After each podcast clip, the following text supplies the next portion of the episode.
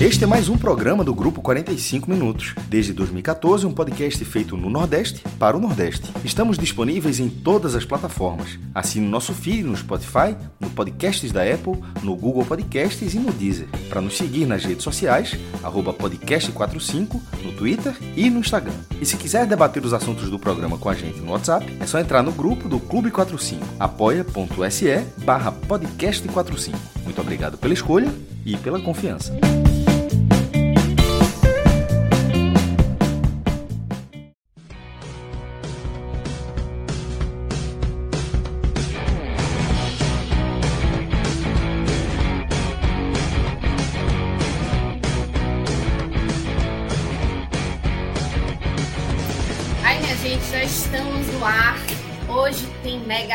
MegaCast, porque hoje a gente vai falar de três jogos, começando por esse que certamente foi o jogo mais cheio de reviravoltas polêmicas, erros de arbitragem, é, criança chorando, cachorro latindo, problemas na Fonte Nova, famílias brigando, relações e amizades se desfazendo que foi Bahia 2, Flamengo 3, partida que terminou na Fonte Nova com muita, muitos ânimos animados e alterados. E uma coisa muito curiosa que me chamou a atenção, que foi a torcida do Bahia aplaudindo o time mesmo com a derrota para o Flamengo. Né? Então, antes de da gente começar uma água... Acho que tem que começar com água suja mesmo, porque, assim, é, é as redes sociais estão lotadas assim de comentários de muita gente com muita certeza de tudo.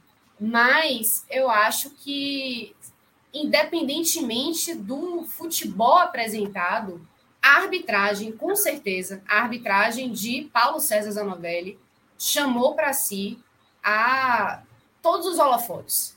Então, quando isso acontece, não tem como a gente falar de um jogo como se fosse um jogo normal como se fossem três pontos normais. Porque, veja, a lógica até seria o, o, o jogo ser realmente difícil para o Bahia.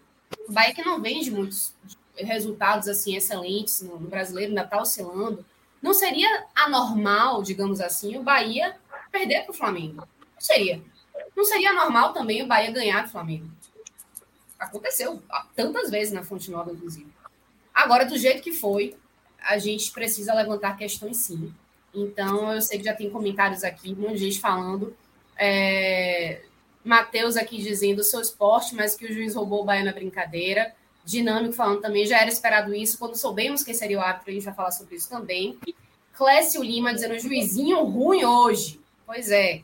Mas, enfim, me apresentar para quem não me conhece. Muito boa noite, eu sou Juliana Lisboa, estou aqui com Pedro Números Pereira para analisar essa primeira partida da noite. A gente, além de Bahia 2, Flamengo 3, vamos falar sobre Ceará e Tombense, esse jogo que terminou o Ceará vencendo por 2 a 0 um resultado importante para o Ceará que não começou bem a Série B do Brasileirão.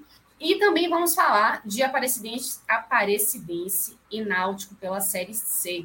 Mais para frente, com Léo Fontanelli e Cláudio Santana, respectivamente, Léo falando do Ceará e Cláudio falando do Náutico. E falar também que temos um outro Pedro aqui participando dessa live, que é o Pedro Alves, que está na coordenação e edição. Salve para ele também.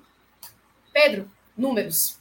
Vi que você estava quietinho aí, mas fez assim com a cabeça alguns momentos. Você esteve na Fonte Nova, então sabe muito melhor do que eu que assistiu o jogo pela televisão, né? Como é que estava a, a, sensação lá da torcida, né? O, o, movimento lá, a indignação com a arbitragem, os lances, o que, que você conseguiu perceber? E eu queria começar é, com você me falando dessa, desse final de jogo, né? Começando pelo final.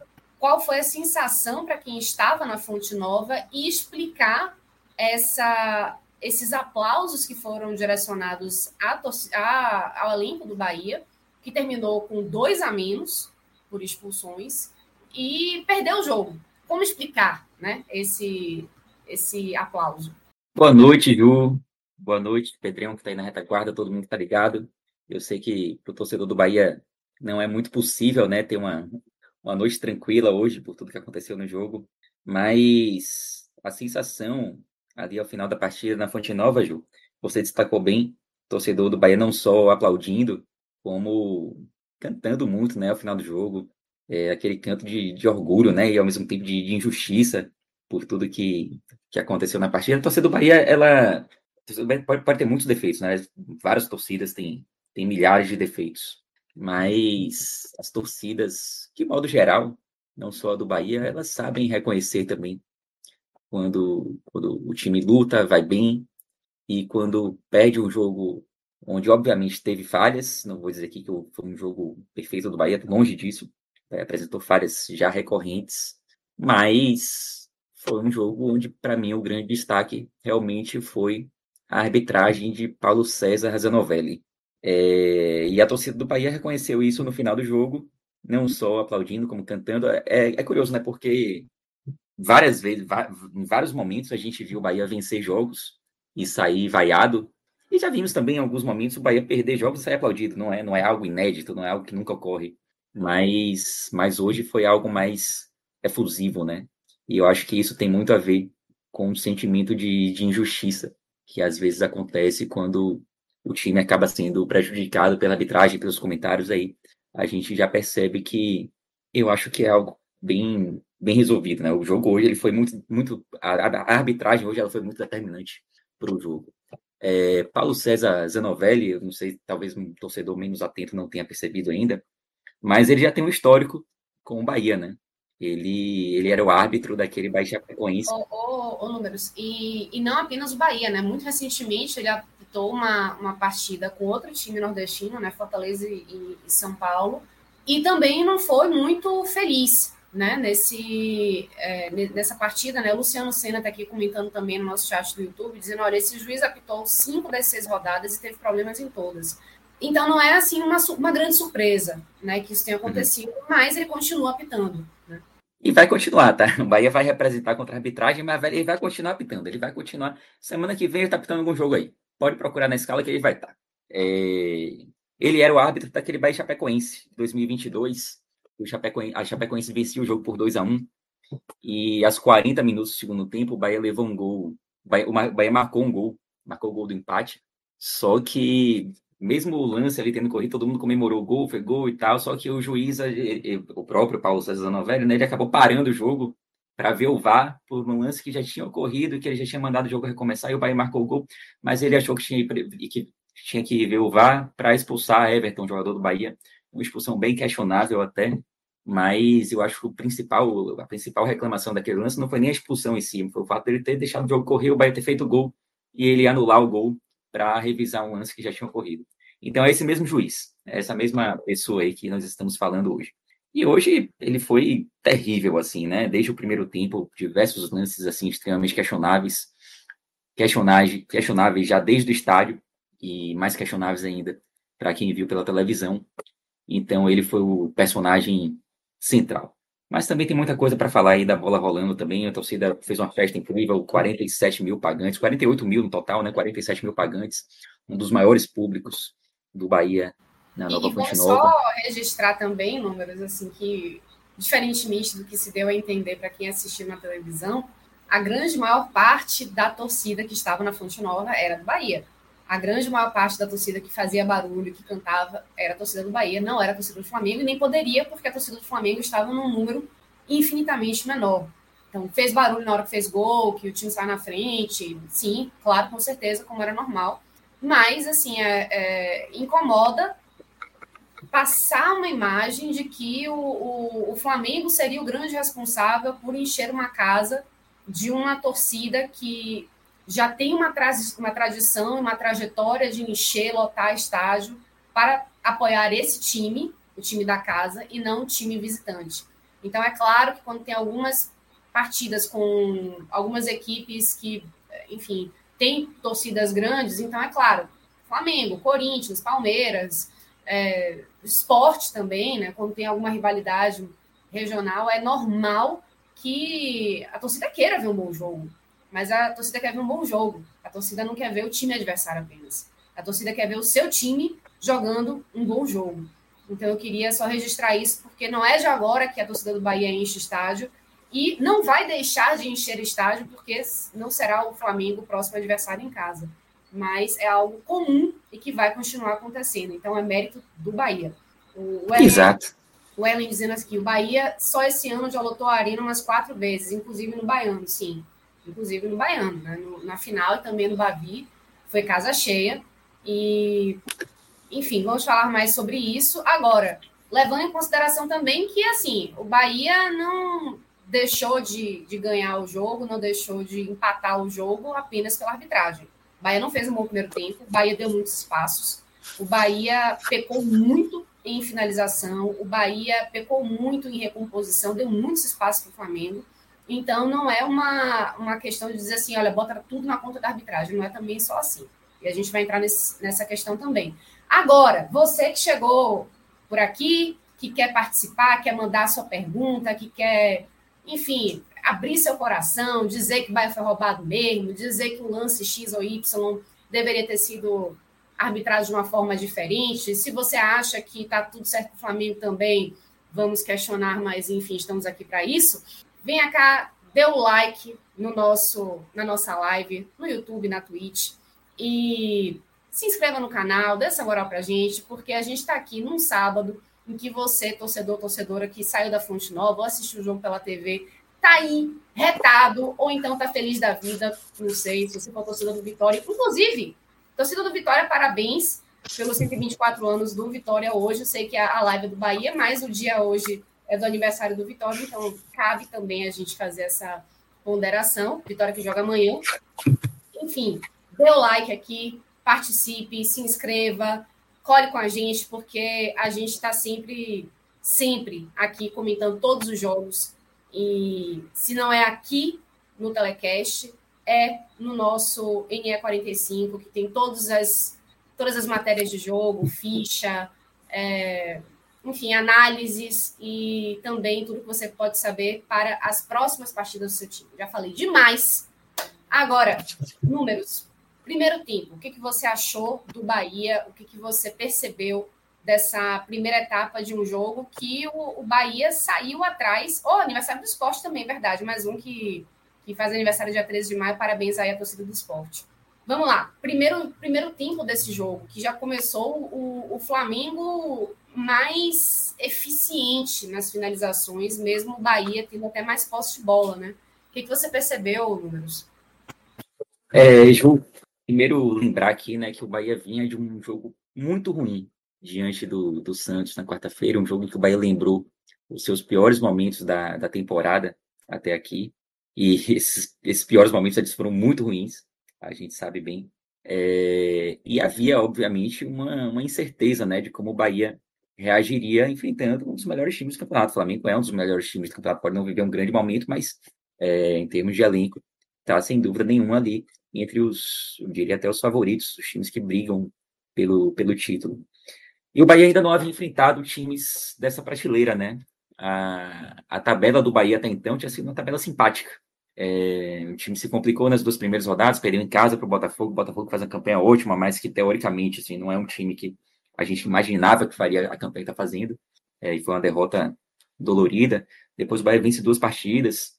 Claro que é, o ânimo do torcedor ele, ele aumenta né, depois de dois triunfos seguidos. É, só que aí vem aquele jogo contra o Santos em que as incertezas em relação ao time de Renato Paiva elas retornam. Então, hoje era um jogo preocupante nesse sentido, né? Um adversário muito mais poderoso do que o Bahia já havia enfrentado até aqui, é, vindo de uma, uma, derrota chata, complicada, um rendimento muito abaixo na quarta, um dos piores do Bahia no ano.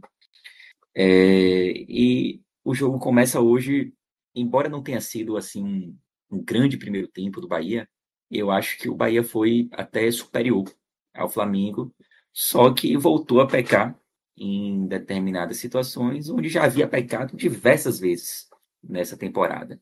Primeiro, na baixa eficiência, você falou bem aí, o Flamengo foi muito mais eficiente do que, do que o Tricolor. E segundo, também nos, nos, nos espaços e nas falhas de marcação, e especialmente na, na, na bola parada defensiva, né? Que hoje voltou a ser o grande problema do Bahia. O Bahia tem, o Bahia tem um leque de problemas muito grandes, muito grande nessa, nessa temporada 2023.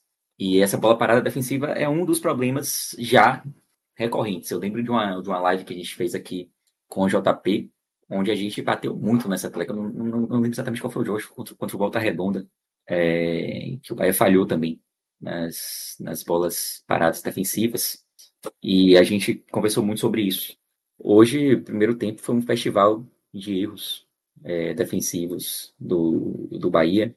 E ao mesmo tempo que o Bahia tinha volume de jogo, o Bahia, o Bahia foi o time que teve as primeiras oportunidades, oportunidades do jogo, né? Os cinco minutos.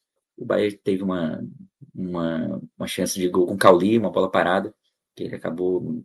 Todo mundo esperava o cruzamento, ele acabou batendo meio que direto. E o Matheus Cunha espalmou. É, depois teve chance com o Biel também, lógico que não foi uma chance assim claríssima, mas, mas teve uma oportunidade.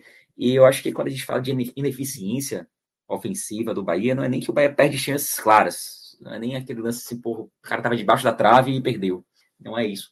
Mas é de estar ali no ataque e não conseguir criar uma oportunidade tão clara de gol. E isso aconteceu e isso, obviamente, cobra um preço, e na Série A esse preço ele costuma ser alto, ainda mais contra adversários qualificados. Até o momento do gol do Flamengo, o Flamengo pouco tinha assustado. É, tinha tido um, um, chute, um, uma finalização praticamente ali com, com Cebolinha, e Marcos Felipe defendeu sem, sem muita dificuldade. Então era um, era um jogo sem grandes chances para os dois lados, mas que a impressão que passava é que o Bahia estava mais próximo de um possível gol do que o Flamengo. Só que aí aos 23 é, voltou esse problema da, da bola aérea, né? Uma falta para o Flamengo, é, cobrado por Arrascaeta, Davi Luiz ajeita de cabeça e o Bahia acaba sofrendo o gol. E Matheus França, um banho que dá para dizer que era um banho de água fria, pelo fato do Bahia não ser inferior até aquele momento que é o Flamengo. E, obviamente, quando você sai atrás do placar contra um time qualificado, fica muito mais difícil, né? Ainda mais quando pouquíssimos minutos depois, é, o time acaba sofrendo o segundo gol. E aí vem o primeiro lance polêmico. Ô, Pedro, só te interromper aqui, porque eu vou aproveitar aqui a, a, a foto escolhida pelo, pelo pessoal do Linha 45 para ilustrar essa, essa partida. Esse é um dos problemas também que acontece no Bahia, logo no início do primeiro tempo, que foi perder esse cara, que foi Matheus Bahia, que sentiu um, o tornozelo, me pareceu naquele momento, não conseguiu continuar. Foi bem no início do, do jogo e foi a primeira substituição forçada, né? Foi uma substituição que o Renato Paiva precisou fazer. E, e isso, de certa forma, já começa a criar problemas, né? Para toda uma leitura de uma partida que, se você, que você imagina fazer e também queima uma substituição para o decorrer do jogo, né? Então, é mais uma, um ingrediente que se traz para uma partida que já seria difícil sem, sem qualquer outra questão, né? E sim, é, sobre, sobre o pênalti não vamos falar, mas diga aí, você tem alguma coisa para falar sobre isso? Não que Matheus é. Bahia é... seja o cara mais amado uhum. pela torcida tricolor agora, mas eu acho que ele, é, ele faz uma diferença na contenção, né? Exato, porque Matheus Bahia ganhou a vaga que vinha sendo de Chaves nos últimos jogos, e Chaves, por mais que ele até seja um jogador interessante em termos ofensivos, vinha sendo pouco pouco interessante também nos últimos jogos, mas em outros momentos ele demonstrou isso. Mas defensivamente ele não contribui com absolutamente nada, né? E Matheus Bahia, ele consegue é, proteger um pouco mais aquele setor. E hoje Chaves não estava no banco, acho até que ele sentiu, não, não nem, nem, nem, fiquei sabendo, mas no momento lá me disseram que parece que ele sentiu alguma coisa. E Paiva acabou optando por Rian, que entrou muito bem, diga-se de passagem. Fez uma boa partida. Rian é um jogador que me agrada. Eu acho eu acho o Rian ele mais pronto assim para atuar no time titular. Não, não tô dizendo que ele, que ele deve ser o titular, não é isso, mas eu acho ele mais pronto do que, por exemplo, o André na outra lateral. É, eu acho o André muito verde ainda. Eu acho até que André talvez seja até mais promissor. Não tenho, não tenho, não tenho certeza disso, mas talvez seja. Só que eu acho o André mais verde do que Rian. Eu acho o Rian mais preparado para esse momento, assim, entrar em grandes jogos. E hoje ele, ele foi bem é, substituindo Matheus Bahia. Mas claro que, obviamente, faz falta, né? Você perder um jogador no primeiro tempo é sempre ruim. E não foi diferente com o Matheus Bahia. Por mais que nos últimos jogos ele, ele até teve boas participações, mas ele também oscilou. Ele, teve, ele fez partidas ruins também, desde que ele assumiu a, a posição que, que vinha sendo de Chaves. É um cara de, de altos e baixos e até muito criticado às vezes por parte da torcida, por conta de um histórico complicado, né, exibições ruins. em anos anteriores. Mas, no geral, o Matheus Bahia é um jogador que me agrada e, obviamente, fez falta. Pois é, e aí vem o lance, né? O primeiro lance é, duvidoso, primeiro lance questionável da arbitragem. Um pênalti que eu não achei pênalti, poucas pessoas acharam pênalti. Para mim é o primeiro lance, assim, bem questionável. Ainda mais. Impopular. Mas vamos Diga lá. aí. Não, eu, tenho, eu vou trazer essa opinião, mas eu, eu, queria trazer também um comentário aqui de Bruno Reis, que eu acho legal a gente, a gente ter também outras vozes, né? No comentário de Bruno Reis no nossa, no nosso YouTube. Aqui. Boa noite, sou do Rio, torcedor do Flamengo, mas admito que o árbitro inventou um pênalti no Arrascaeta, esse que estamos falando agora. Ele dobrou os joelhos desabou. E Gabigol merece o Oscar de 2023. Vamos falar sobre isso também. Ah, então, a minha, a minha opinião impopular eu não marcaria o pênalti, mas eu, eu entendo que correu-se o risco de eh, segurar ou abraçar ou passar a mão na cintura de, de Arrascaeta dentro da área, porque se corre o risco de ter o pênalti marcado. A Arrascaeta valorizou muito e o pênalti foi marcado. Aí você fala, ah, o VAR deveria ter sido acionado.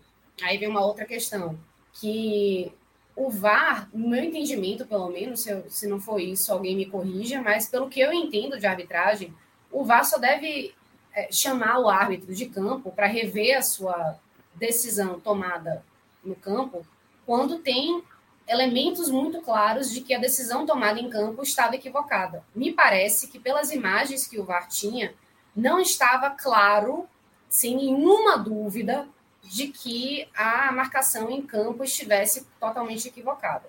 Isso quer dizer que o árbitro tomou a decisão correta? A meu ver, não. Eu não teria marcado esse pênalti. Eu já acho que foi um, um, um, pênalti questionável. Acho que isso aí influenciou no resultado, sim. Mas eu não sei se isso daí já dá para chamar de uma falha. Não sei. Mas, volto a dizer, eu, Juliana, não teria marcado o pênalti. Eu não acho que foi. Então, assim, eu, eu até acho que é mais falha realmente do árbitro de campo, talvez, concordo com você que o VAR ele não está aí para lances desse tipo. Apesar de que no Brasil a gente acaba vendo muitas vezes o VAR acionando indevidamente a arbitragem em lances parecidos, né? E talvez isso cause também uma, uma revolta por parte do, do torcedor. Mas eu acho que também o, o principal e, e um culpado... comodismo também, né, né, Números? Um comodismo também do próprio árbitro de campo de achar assim, bom, se eu tiver tomado a decisão errada, o VAR vai chegar aqui, vai salvar isso. minha pele e pronto, vida uhum. que segue, né? Que acontece então, muito. Quando isso não, é, então, quando isso não acontece também, ele vai ter que uhum. é, segurar a batata quente dele e pronto. Uhum. Acontece muito, o árbitro de campo, ele acaba se abraçando ao VAR mesmo, sabendo que se ele marcar ali, ele pode voltar atrás caso o árbitro chame, o árbitro de vídeo chame. Mas, como você falou, né, em lances, entre aspas, duvidosos, não cabe ao árbitro de vídeo chamar.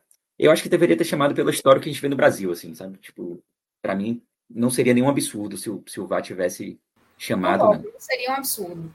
Não seria um absurdo, não. Embora, enfim, são questões, né? Do, da arbitragem hum. de campo já ser um problema e o uso do VAR também indevido. Hum né, ser outro problema também. Mas, ó, tem é. mais um, uma mensagem aqui sobre esse, sobre esse lance de Pedro. Pedro dizendo, outro Pedro, temos vários Pedros. É um festival aqui. Dizendo o seguinte: achei pênalti, mas a expulsão em cima de Gabigol foi absurdo. O braço nem no rosto dele pegou. Vamos falar sobre isso também. E tô com. Vamos chegar lá. É, mas eu tô com o Bruno, viu? O Gabigol merece o Oscar de 2023, né? No comentário anterior, mas beleza, vamos lá. É, e assim, e tem o lance de Biel também, né? que também é muito questionado. E assim, se a gente for pensar que o árbitro tem um rigor absurdo com faltas, que marca qualquer faltinha, beleza, talvez até esse lance pudesse ser pênalti nessa, nessa concepção assim, de marcar qualquer coisa. Mas nesse, se, se isso fosse uma verdade, o árbitro deveria ter marcado também o pênalti em Biel, né? Então a comparação com os dois, a comparação dos dois lances, ela Eu também ela não achei pesa. que foi. Para mim nenhum dos dois foi. Para mim nenhum dos dois foi. Eu, eu não acho que o pênalti em Biel tenha sido pênalti, mas como ele deu esse, esse pênalti a Rascaeta, ele deveria ter dado também o pênalti Biel. Para mim são, são dois lances que estão conectados e ele não não usou não usou a mesma ele usou dois pesos e duas medidas, né? E isso obviamente deixa o torcedor também é, muito chateado. Bom, fato é que o Flamengo abria é, dois gols de vantagem e obviamente quando você vê um time com tantas com tantas falhas como, como o Bahia, diante de um Flamengo que tem um elenco muito mais poderoso, perdendo por 2 a 0 você não acredita que aquele placar possa ser revertido. Naquele momento, o cenário do jogo era extremamente ruim para o Bahia, a ponto até de você pensar que o Flamengo poderia, mesmo sem fazer uma grande partida, marcar o terceiro e o quarto gol e encaminhar para uma, uma goleada, um placar mais elástico. Como aconteceu, por exemplo, com, com o Santos, né? O Santos Bahia tomou três, poderia ter tomado mais na, na quarta-feira. Mas isso não aconteceu, porque o Bahia não, não se entregou em campo. E aos 34, numa jogada bem trabalhada, até com Caldi, com Tassiano, e que acabou terminando ali na finalização de Biel, o Bahia acabou marcando um golaço e voltou para a partida. mais bonito né? da noite, inclusive. Com certeza. É, ainda mais que eu. É, foi, foi, talvez o, o, único gol trabalhado, né? Do, do jogo. Foi um golaço que botava o Bahia de novo no jogo. Porque o Bahia não fazia uma partida ruim. É, o Bahia não foi inferior ao Flamengo em momento algum do jogo. Não era inferior naquele momento, mesmo perdendo por 2 a 0 E era um gol que dava, devolvia, né? Uma expectativa ao torcedor de um placar melhor. É, só que aí, mais uma vez, já no final do primeiro tempo, a gente vai repetir aqui duas coisas, né? Primeiro, um erro grave de arbitragem que não marca uma falta em Resende, acaba marcando uma falta a favor do Flamengo, quando deveria, na verdade, ser uma falta a favor do Bahia. É, Para mim, um erro bem, bem claro, assim, esse. Absurdo esse erro. É, é injustificado. Injustificável, esse, na verdade. É. E esse foi um erro que eu, eu tava muito distante, assim, do estádio. Eu tava, eu tava no, do lado oposto a, ao gol que, onde, ocorreu esse, onde ocorreu esse lance. É, mas deu para ver de lá, assim, sabe? Tipo, claramente a falta era pro Bahia. No momento ali da falta, todo mundo reclamou, pô, a falta pro Bahia, o cara inverteu e tal. É, às vezes, na distância do estádio, você não consegue ter, ter dimensão, né? Não foi o caso desse lance. Esse lance deu para ver de onde a gente estava. É, e aí, nesse momento, é importante ressaltar, né? A gente está falando muito da arbitragem, mas a gente não pode também achar que o Bahia só perdeu por causa da arbitragem. Não foi isso. Exatamente. O erro de arbitragem propiciou o Flamengo a chegar ao terceiro gol? Sim. Mas o Bahia também não ajudou para que. Na verdade, o Bahia não conseguiu parar por conta própria. Um gol que poderia não ter acontecido, né? Cobranças de falta existem. Se a falta tivesse sido realmente a favor do, do Flamengo, não teria esse, essa, questão, essa questão da arbitragem não seria, pelo menos para esse jogo, para esse gol, perdão, uma questão. Até porque faltas são cobradas. Mas eu acho que a gente não pode também levar em consideração, a gente não pode deixar de levar em consideração a, a falha coletiva do Bahia no sistema defensivo para impedir um gol de acontecer, independentemente da origem dele. Porque, enfim, isso é do futebol também, isso acontece. Foi um erro de arbitragem, sim. Agora, é uma situação que é do jogo também. O, o time adversário tem uma falta para cobrar o Bahia não se mexeu para tentar coibir esse, esse gol. E acho que esse é um grande problema. É um problema que não é novo e que se repetiu hoje em duas oportunidades nesse segundo gol. A cobrança de falta de Cebolinha, né? Davi Luiz ele cabeceia numa tranquilidade absurda e acaba marcando um terceiro gol que pela segunda vez meio que matava o, o Bahia dentro do jogo, né? É, porque você ia para um intervalo ali com um placar muito adverso de, de 3 a 1 é, essa questão assim de você perder por causa de arbitragem ou por conta de desempenho, é claro que é, é sempre uma, uma, linha tênue, né? Mas, por exemplo, no Campeonato Brasileiro de 2021, o Bahia foi extremamente prejudicado pela arbitragem. Todo mundo sabe disso. Talvez, se não fossem os erros, o Bahia poderia até não ter caído, mas é a mesma coisa, né? O Bahia, a gente não pode dizer que o Bahia caiu por causa da arbitragem. O Bahia caiu em 2021 porque fez partidas terríveis também. É, e hoje dá para fazer esse paralelo né, entre o campeonato todo de 2021 e a partir de hoje. A arbitragem prejudicou muito, sim, demais, absurdamente. Foi, foi um horror, foi um absurdo o que a gente viu hoje na, na Fonte Nova. É, era caso porra, de, de, do árbitro ficar sem apitar aí durante meses, se fosse num, num país sério. Mas a gente não pode dizer que o Bahia deixou de errar. O Bahia perdeu hoje por conta das suas próprias fragilidades defensivas. Se o Bahia não tivesse essas fragilidades defensivas, por mais que as faltas fossem marcadas de forma incorreta, o Bahia teria conseguido evitar uma, uma derrota, né? É, bom, enfim, fato é que o Bahia saiu daquele inter, naquele intervalo oh, ali, perdendo o jogo por 3 a 1 Ô, oh, número, desculpa. São, são duas coisas, na verdade. Primeiro, é, eu consegui da assessoria do Bahia uma informação em relação a, a Matheus Bahia. Diz que ele sentiu a posterior da coxa e ele ainda vai ser, vai ter um diagnóstico mais completo para ver o que, aconteceu realmente com ele, saber quanto tempo ele vai ficar fora, mas aparentemente é muscular, então já não preocuparia tanto como se fosse alguma coisa relacionada a ligamento, etc. E outra coisa que eu queria também era destacar uma, é, uma, um comentário aqui de Gustavo Cardoso, que colocou aqui, olha, eu estava na frente do lance, Rezende foi agarrado e depois agarrou, né, o lance da falta que originou esse terceiro gol do Flamengo, e disse assim, olha, a falha do Bahia aconteceu por conta do erro de arbitragem. Na minha visão, o time do Bahia perdeu a concentração. Jogar contra 12 é sempre mais difícil.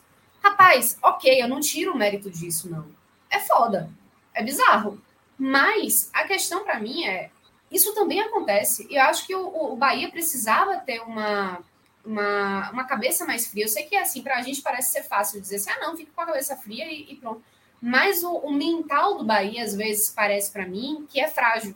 Ao mesmo tempo que no segundo tempo conseguiu montar um time muito aguerrido a, a, a chegar quase um empate, e conseguiu isso graças ao mental, a, uma força mental, uma força de, de assim, de, de, responder, também perdeu muito a cabeça, brigando muito com a arbitragem, é, levando cartão por reclamação é, é, tentar segurar um pouco esse ânimo e, e, e, per, e, tentar não, não perder a concentração.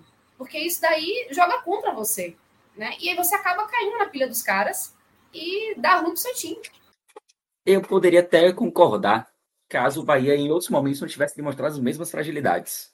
É, não foi novidade, acho que não foi apenas falta de concentração por conta da, desse sentido prejudicado, não. Bahia tem, vai comete erros defensivos não é de hoje, assim, entendeu? Então, eu, eu claro que eu entendo, tipo, eu tô puto com a arbitragem, assim, tipo, é, para mim o Bahia foi extremamente prejudicado hoje. Eu só não quero que pareça que o Bahia só perdeu o jogo por causa da arbitragem. O Bahia perdeu o jogo também porque errou muito defensivamente. É, eu acho que a gente precisa pontuar isso, entendeu? Tipo, por mais que, lógico, hoje eu, quando eu for dormir, eu vou pensar muito mais na arbitragem do que, do que nas falhas defensivas do Bahia, assim, sabe? Tipo, isso me deixa muito mais revoltado. Mas não, não tem como deixar, deixar passar os, os erros também. É, acho que é, é, preciso pontuar isso. É, bom, fato é que o Bahia ia para aquele segundo tempo ali tomando 3 a 1 e mais uma vez o Bahia não não se entregou no jogo, né? Continuou sendo superior ao, ao Flamengo, aos cinco minutos, já no, no, num cruzamento de Tassiano, a Demi, que havia entrado no lugar de Vitor Hugo, né? Renato Paiva acabou optando por sair do, do esquema de três zagueiros no intervalo. E a Ademir acabou marcando e recolocando novamente, mais uma vez, o Bahia na, na partida. O Bahia que continuou sendo superior ao Flamengo. E acho que o Bahia, naquele momento, estava muito mais próximo do terceiro gol do que, do que o Flamengo de, de uma ampliação de placar, né? E a torcida sentiu isso, a torcida foi junto com o time, a própria torcida do Flamengo também é, parecia sentir também que o Bahia fazia uma partida mais, mais sólida Até que o Flamengo. Porque, né, né, né, números, o São Paulo foi muito suicida nessa, nesse segundo tempo, porque ele no intervalo já fez, já queimou as cinco mudanças dele, então ele mexeu no time inteiro. Ah, mas tem o Fla-Flu. Sim, irmão, tem o Fla-Flu, beleza. Mas assim, você tá correndo um risco absurdo de alguém sentir uma lesão, de você ter que mudar o esquema tático de novo, porque aquela mudança toda que você fez não surtiu efeito, e olha que não surtiu mesmo. O time ficou muito menos entrosado do que estava no primeiro tempo, então o Bahia começou a explorar isso muito melhor, e acho que não. Enfim, é aquela coisa, né, da arbitragem ter influenciado na partida. É, também tenho a sensação que você teve, números, de que o, o Flamengo estava muito mais longe do quarto gol do que o Bahia estava para fazer o gol de empate o momento daquela partida, o momento daquele. É, depois do segundo gol do Bahia, o momento do jogo era do Bahia. Então, o, o Flamengo estava ainda se reestruturando depois daquelas mudanças todas de, é, de São Paulo e o Bahia estava aproveitando os espaços deixados, né? Então, aí depois aconteceu o que aconteceu. É, e aí vieram as expulsões. É, duas expulsões praticamente seguidas. A primeira de Rezende que tomou um cartão amarelo no primeiro tempo, por reclamação, e acabou tomando o segundo cartão amarelo. O segundo amarelo não questiono, acho que foi um lance para cartão, de fato. É, claro que pode até pesar, né? O, a, o, cartão dado no primeiro tempo e tal. E depois Canu, num lance que, no momento ali, esse já foi bem pertinho de mim, né? E no momento eu tive certeza que não tinha acontecido nada. Que eu, eu achei até, por um momento, que o árbitro iria dar cartão para Gabigol. É, quando ele levantou o cartão, o Gabigol estava caído, assim, mas eu ainda achei por um momento que ele estava dando cartão para é, Gabigol. É, então, é, tão... é, o momento do, do, lance do Oscar, né? Do, de Gabriel, porque, gente, foi, ali foi. Não tenho o que dizer, ali, ali foi é, clara. É. Esse eu nem revi ainda. Esse eu nem revi. Tenho o que hum. dizer. É, e, e, assim, uma, um salve primeiro, um salve aqui para a galera que veio pelo Raiz Tricolor. É, um abraço aí para todo mundo que veio, Marcos Vinícius, Aline, Ezequiel, é, professor Felipe Dias, é, uma galerona mesmo, ó, Diego Lima. Massa, massa. Muita gente aqui que veio pelo Raiz Tricolor. Muito obrigada aí, gente, pela, é, pela audiência. Francisco Magalhães Júnior. Então, aproveita que vocês estão aqui ouvindo o nosso telecast. Então, já senta o, o dedinho aí no like é, se inscreve no nosso canal também, porque tem muita coisa bacana sobre times nordestinos, né? Então, Rafael Godin, Jackson. Então, a... pô, gente, obrigada aí pela, pela participação de vocês. Se tiverem algum tipo de comentário, de pergunta também, Robson. Vixe, Maria, um monte de gente. Então, é, saudações tricolores aí para vocês.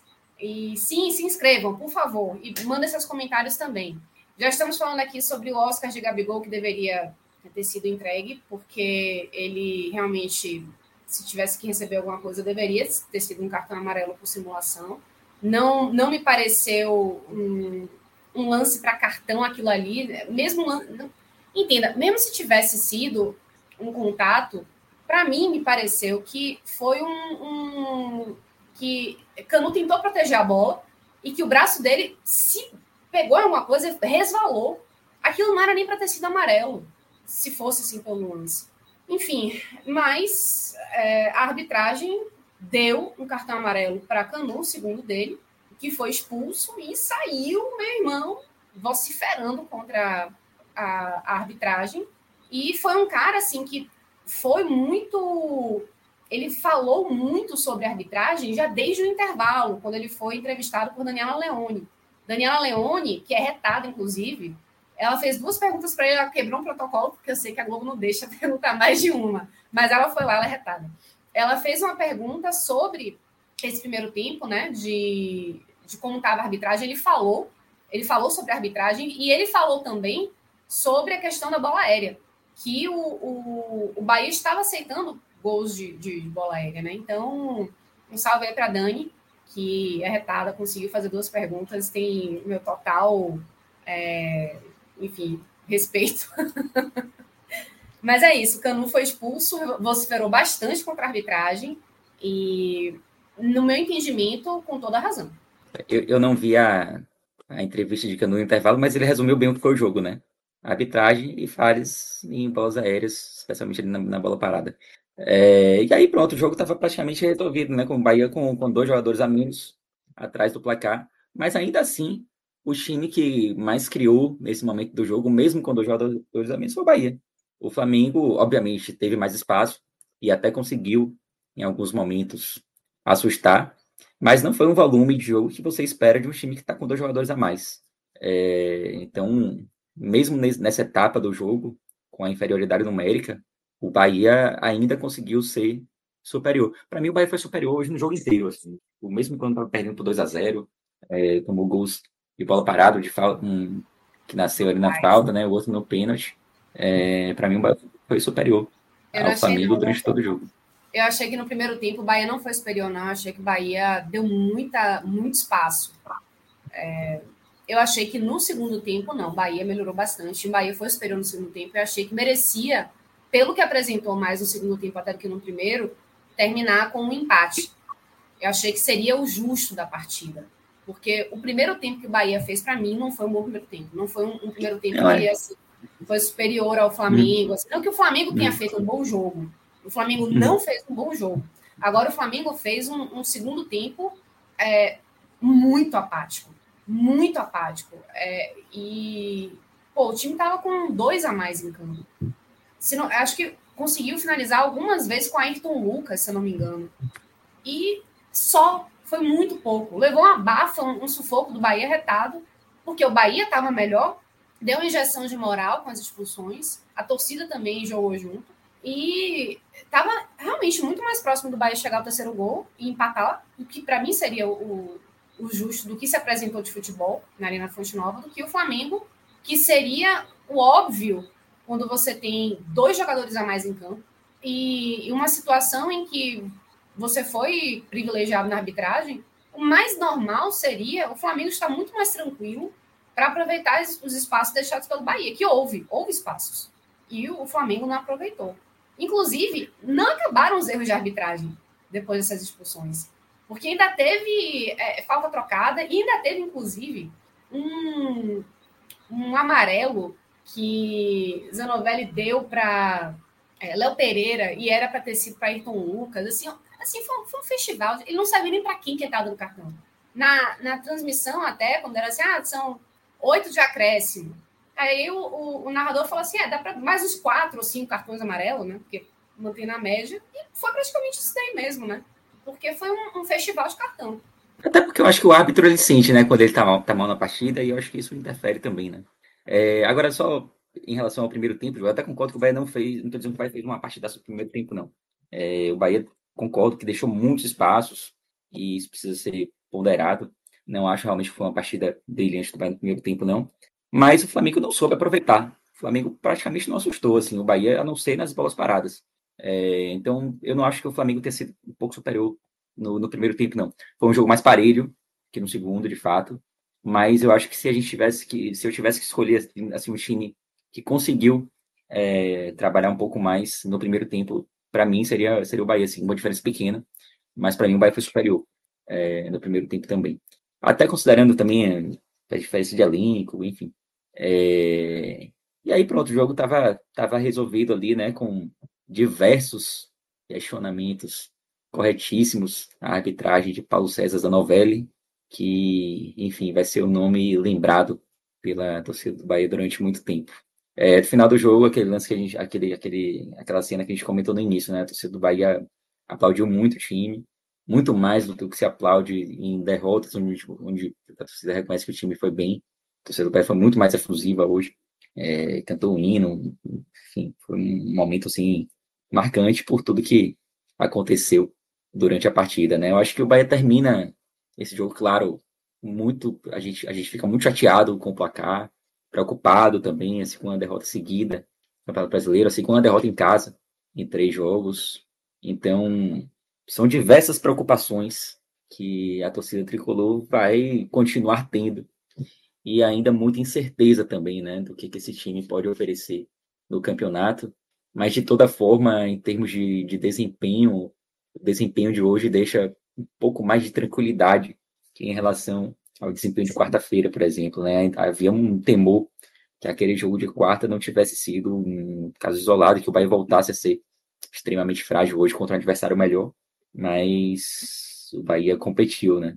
O Bahia competiu com o Flamengo a ponto de não merecer sair derrotado hoje da Fonte Nova. Então são muitos desafios que Paiva tem daqui para frente. Fazer que o Bahia volte a vencer. O Bahia fez seis pontos em seis jogos. Não é um desempenho em termos de pontuação que agrade, mas tentar tirar o, lado bom da atuação de hoje, de alguma forma, e pensar no, no campeonato daqui para frente. Né? O Bahia tem um jogo decisivo.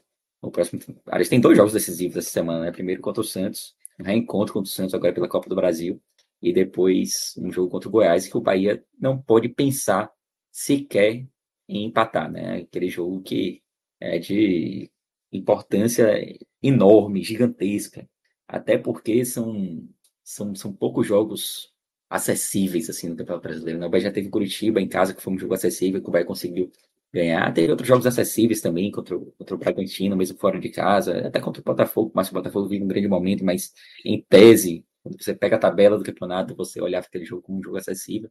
Hoje não era. Hoje era um jogo. Ninguém, ninguém pegou a tabela no início do campeonato e falou: pô, esse jogo aqui contra o Flamengo é três pontos. Ninguém falou isso. É, mas de toda forma, o Campeonato Brasileiro é tão difícil que se o Bahia só ganhar pontos em jogos acessíveis, o Bahia vai ser rebaixado, né? Então, hoje era um, um jogo que, pelo que aconteceu na partida, o Bahia poderia ter saído com uma pontuação um pouco melhor, é, especialmente Acho considerando o desempenho da arbitragem. É, especialmente considerando a arbitragem, né? A arbitragem realmente uhum. deixa o torcedor bem, bem chateado, assim. É, é algo que a gente vai demorar para esquecer, né? É, uma das coisas que mais me chateia. é uma das coisas que mais tira o sono. Eu sou, eu sou o tipo de, de torcedor, eu, eu não perco muito sono assim quando o Bahia joga, joga, joga mal, não.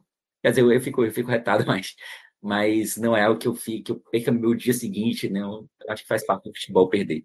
Mas os erros de arbitragem, esses me, me tiram muito, muito mais o sono do que, do que desempenhos ruins. Mas enfim, é, a gente sabe que não vai acontecer nada, então é... É, o Hideraldo aqui está até falando, olha, boa noite, defendo que deve haver punição para arbitragens ruins, para não dizer tendenciosas, saudações do tricolor do PC. É, nem sabe o que está falando, né? Porque com certeza. É. sofreu com esse mesmo cara. Eu também defendo, eu também defendo demais que, que tenha, mas eu, eu prefiro... Sabe que, com, o histórico que, que tem... É, é, pode procurar, e no máximo, no máximo ele vai apitar um joguinho de Série B, essa semana que vem, da semana que vem. Não, vai, não acontece absolutamente nada. É isso. Bom, podemos é, passar para os destaques agora, né? O pódio do bem e do mal. É, quer começar com quem? Que foi bem ou que foi mal? Tava nem me lembrando dessa parte, para lhe ser sincero. Mas. vale, no, no, no pódio do mal, vale colocar arbitragem. Vale, ah, pô, então vale, não tem nem dúvida. Então, então o pódio vai, vai cair hoje com Paulo César Zanovelli. Tá, tá demais aí nesse, nesse pódio. Mas, assim, eu acho que Arthur Salles, mais uma vez, fez uma partida bem abaixo. É engraçado que contra o Volta Redonda, se eu não me engano, a gente escolheu ele até como o melhor do jogo. Ele entrou super bem e parecia que poderia ser uma opção ali é, no ataque do Bahia. Ainda mais considerando a temporada de mais baixos do que altos de, de Everaldo. Mas as últimas partidas de Arthur Salles estão fazendo a gente ter saudade de Everaldo. É, eu acho até que, pela idade, é um jogador que pode contribuir ainda, mas nesse momento ele está. As, as, últimas atuações dele, dele assim, têm sido bem, bem questionáveis. É, na, na, defesa dos, dos, três ali, eu, eu, acho que Vitor Hugo também é, teve abaixo dos, dos demais.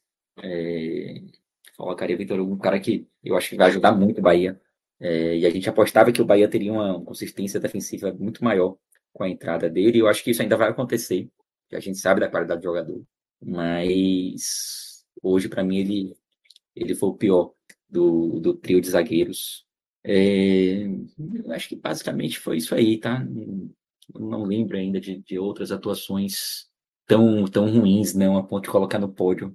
É, acho que basicamente é isso. Com Paulo César, com Paulo César Novelli tá, tá bem resolvido. Assim, tipo, Muito bem. Inclusive, aqui Rafael sozinho. trouxe uma sugestão maravilhosa. Maravilhosa. Adorei, olha só. Ele disse aqui no nosso chat do YouTube: uma punição interessante seria todo árbitro ter que dar coletiva de imprensa depois do jogo. Rapaz, ia ser maravilhoso. Porque esse cara Justíssimo. é alguém Porque esse cara é alguém na Eu achei que, rapaz, ia ser incrível. Ia ser é, incrível. eu acho que deveria. Sentido, né? Porque técnico tem que dar coletiva depois uhum. da partida.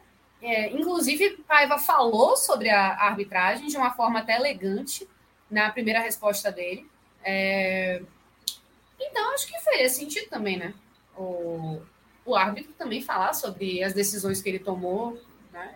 Acho que faz parte. Porque não, excelente sugestão, gostei. De gostei arbitragem da coletiva de imprensa depois. Uhum. E do bar também, viu? Seria interessante. Mas vamos lá, quem Verdade. foi bem hoje? Não, e só pontuar também, acho que é, eu, eu, só ainda estou pelo pódio do mal, né? Não que eu vá colocar ele de forma alguma. Ah, sim, perdão, perdão. Mas, mas só pontuar que Jacaré hoje não fez das melhores partidas dele mesmo. Não estou colocando ele no pódio negativo, não. Não foi para tanto. Mas como ele vinha muito bem hoje, ele, eu acho, acho que ele teve mais, mais dificuldade do que o, o normal, que é natural também. Vai, vale uma menção desonrosa, então. É, não dá nem para dizer que é desonrosa, pesado, pesado desonrosa para ele hoje, mas só apontar que ele não foi tão bem quanto em outras partidas. É, e como, como destaque, eu acho que Biel, mais uma vez, é, foi bem, é, Proptaciano também é, contribuiu bastante. No início da partida, eu, eu gostei, eu gostei muito do início de partida de Canu. Ele, ele conseguiu ter muito sucesso assim nas, nos, nos desarmes. É, um cara que estava me agradando muito. Ainda quero rever os, os lances do gol, dos gols assim do Flamengo para saber se ele teve alguma participação. Imagino que talvez tenha tido, porque foram falhas coletivas, né? E por isso que eu não vou nem colocar ele entre os melhores. Mas no início do jogo ele estava muito bem, assim. E queria colocar também Rian, porque ele entrou num jogo dificílimo hoje, contra o Flamengo, no estádio completamente lotado hoje.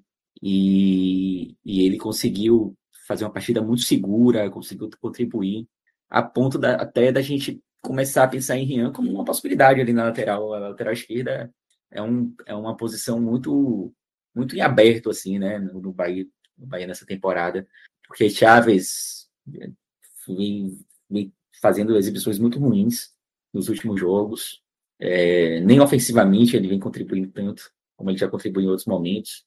Matheus Bahia também oscila muito, algumas partidas ele vai muito mal, outras ele já joga melhor, então uma posição que não está muito bem definida ainda. E talvez Ian possa aparecer como uma possibilidade, não para ser titular, mas quando precisar, como hoje, eu acho que ele, ele vai responder bem, assim, sabe? Então, queria colocar Rian hoje até como, como forma, assim, de dar uma moral pro, pro jogador. E acho que a Demi também entrou bem no segundo tempo. É, então, acho que é basicamente isso de pódio positivo. Muito bem. É isso aí. Vamos agora. Temos mais algumas perguntas aqui. Pedro dizendo que tinha que ocorrer intercâmbio de arbitragem na América do Sul. Gabriel Teixeira, o Lucas Felipe perguntando aqui, Gabriel Teixeira já parou de tocar aí? Rapaz, acabou de ser colocado no pódio de Pedro. E já tem dizendo aqui que o Bahia já caiu, né? Enfim, acho, acho que tá cedo, né, para dizer isso. Tá, tá, tá cedo, ainda mais o Bahia conseguiu fazer boas partidas no Campeonato Brasileiro. Acho que o cenário antes do, de começar o brasileiro era muito mais desastroso, né? para o Bahia do que, do que agora. Agora é importante pontuar o seguinte: é, quando o Bahia venceu dois jogos do Campeonato Brasileiro, venceu o Vasco muito bem, é, fazendo uma última partida lá em São Januário, depois venceu o Curitiba também muito bem na Fonte Nova. Não dava para dizer que estava tudo certo, estava tudo bem. É, assim como hoje o Bahia perdeu, voltou a perder duas partidas seguidas, mas também não dá para dizer que está tudo ruim. Talvez se tivesse sido duas partidas como, como, como foi a do Santos na quarta-feira, aí o sinal de alerta estava mais ligado ainda. É, mas com o desempenho de hoje não dá para ficar para achar que está tudo errado, não. É, para mim, a luta do Bahia é, obviamente, para não cair, isso está tá muito claro é, nessa temporada. Se vier alguma coisa além disso, vai ser uma surpresa. Mas eu não consigo mais ver o Bahia como um time já rebaixado, não. Em outros momentos da temporada, isso parecia ser muito mais claro. Hoje, não. Hoje, para mim, é o, time, o Bahia é um time que briga e, e tem times, você consegue visualizar quatro times ali piores do que o Bahia com alguma tranquilidade hoje, assim, sabe? É, então, a briga para não cair, mas tem briga, tipo, tem, tem briga e, e dá para se, se salvar, assim, tipo, obviamente vai ter falhas é, recorrentes que precisam ser ajustadas, mas não, não consigo cravar de jeito nenhum, assim, vai como um já rebaixado, não, longe disso. Bom, ainda tem Série A rolando, né, mas a gente já pode falar aqui que o o Bahia, com, essa, com esse resultado, caiu para a 14 posição.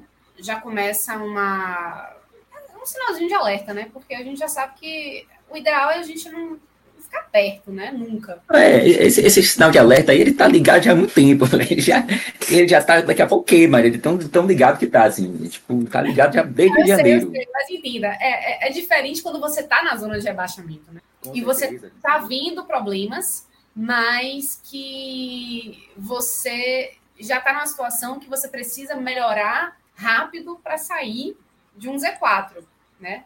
Léo chegou aqui para já falar do Ceará, a gente está terminando aqui, Léo, essa, essa análise do Bahia, só porque dizendo que com esse resultado ruim, né, diante do, do Flamengo, né, de um jogo, enfim, com arbitragem muito ruim, muito questionada, é, a gente viu que o Bahia perdeu pontos em casa, que é sempre algo ruim, e se aproxima da zona de rebaixamento, né? Está em 14 lugar agora na, na Série A, e tem problemas que precisa ajustar, e fica sempre com aquela pressão a mais quando você precisa ajustar coisas e está próximo da zona de rebaixamento. Né? Então, enfim, complexo. Pois é, agora semana que vem é o tipo de jogo que não pode vacilar, né?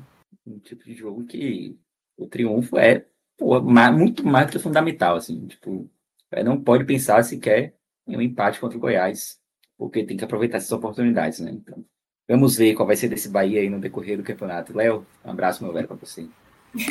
É isso, números. Muito bem, tá liberado para sabadar. Não sei se, se vai ter felicidade assim para curtir a noite, mas espero que sim. É, vamos tentar, vamos tentar esquecer Paulo César Zanovelli.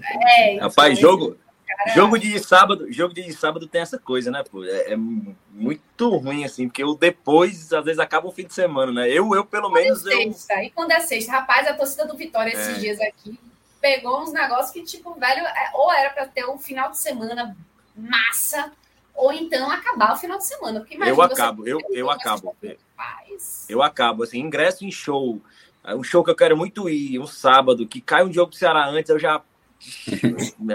a chance do cara ir com a cara desse tamanho, assim, levar um puxão da patroa é grande, grande, grande, grande demais. É isso, então. Pedro, é verdade. Valeu, galera. Abraço. Até a próxima. Até. Léo, boa noite, meu amigo. Vamos lá boa falar noite, do Ceará, que, pô, ganhou, né? E o Ceará que estava precisando de uma. Ganhou! Ganhou! Ganhou! ganhou. Não ganhou! Aquela coisa, né? Não ganhou! Não ganhou! Não ganhou! Né? ganhou! Ganhou! Enfim, o resultado foi o, o, o necessário, digamos assim, né, para que conseguisse somar pontos, porque largou mal, né, na Série B, largou muito mal. Então, pode, é aquela coisa, né, pode não ter ainda convencido, mas já dá para começar a respirar mais aliviado, é, ou ainda é cedo para dizer isso? Ju, na verdade, não é cedo para o diagnóstico. Respirar aliviado é, não daria de forma alguma, muito menos porque o diagnóstico não é de um resultado construído com, com saídas, ideias de jogo diferentes, com, com treinamento, com mudanças de proposta que foram positivas, que fizeram o time avançar e evoluir. É, é um resultado que ele é positivo pelo resultado em si, e nada mais que isso. É, não teve uma atuação individual destacada que você pudesse puxar para o lado mais positivo. É, não teve uma, um lampejo de uma organização tática que, que lhe indicasse um caminho. Ó, o Barroca achou aqui o caminho dele. É, e sequer as mudanças que ele fez, assim, foi uma mudança de ideia de jogo muito mais profunda, muito mais drástica, muito mais radical em relação ao que ele vinha apresentando até aqui. E, e se essa mudança tivesse apresentado realmente um, apresentado para a gente hoje uma visão muito mais positiva de produção do time, de repente teria sido uma vitória com algo mais positivo além dos três pontos, mas não foi isso que a gente viu no jogo. É, é infelizmente, a gente viu um, um, time com os mesmos problemas, mas que conseguiu o resultado muito mais pela fragilidade e pelo espaço que o adversário deu. Acho que o Ceará é um time que, que tinha muita dificuldade, e geralmente a posse de bola nunca foi um problema para esse time, mas era um time que tinha dificuldade em criar as oportunidades. O Ceará era um time sem criatividade no sentido de produzir chances de gol. Assim, a bola sempre estava no pé, mas era um time inofensivo. No, no, no, sentido de conseguir achar o espaço. Quando o time, quando o time adversário ele consegue fazer uma proposição defensiva mínima, o Ceará não conseguia furar e não, não precisava ser um ferrolho defensivo. Acho que o mínimo sinal de organização e posicionamento já para o Ceará era um muro praticamente intransponível sob o comando do Barroca. E, e até no jogo passado, eu no começo do jogo, eu contra o Vitória, eu falei, olha, fiz um tweet aos 30 minutos do primeiro tempo dizendo que tinha um sintoma de futebol. Um sintoma no sentido que era um traço, um indício, porque o Ceará conseguiu verticalizar o passe pela primeira vez, depois que o Barroca começou a tentar essa saída apoiada, essa saída pé a pé, pé a pé, entre zagueiros, laterais baixavam, os volantes tentavam fazer a saída, e até aquele começo do jogo contra o Vitória, o Ceará sequer conseguia com seus volantes verticalizar alguma bola. E naquele começo do jogo ele conseguiu contra o Vitória. Mas conseguiu porque o Vitória cedeu espaço. Porque o Vitória cedeu campo. Só que o Vitória é um time bem mais qualificado que a Tom Benz. Bem mais qualificado, é um time bem mais letal. Acho que tem peças muito mais interessantes. E vem um momento onde acontecem coisas com o Vitória que é, os pontos ficam procurando o time. E tem sempre. Tem aquele Guarani que estourou. Tem o Fortaleza de 2018. E tem o Criciúma naquela época do Gustavo. Assim, é um time que tem time que decola decola e vai, assim, simplesmente vai. E esse Vitória tá assim, teve a oportunidade, chutou a bola, o Richard aceitou e depois o jogo ficou do jeito que o Vitória gostava. É, mas o Vitória demorou, acho que respeitou. Eu acho que o Léo Condé, até inclusive na coletiva, ele falou isso, né? Que ia ser um time, ia ser um time que ia pressionar alto.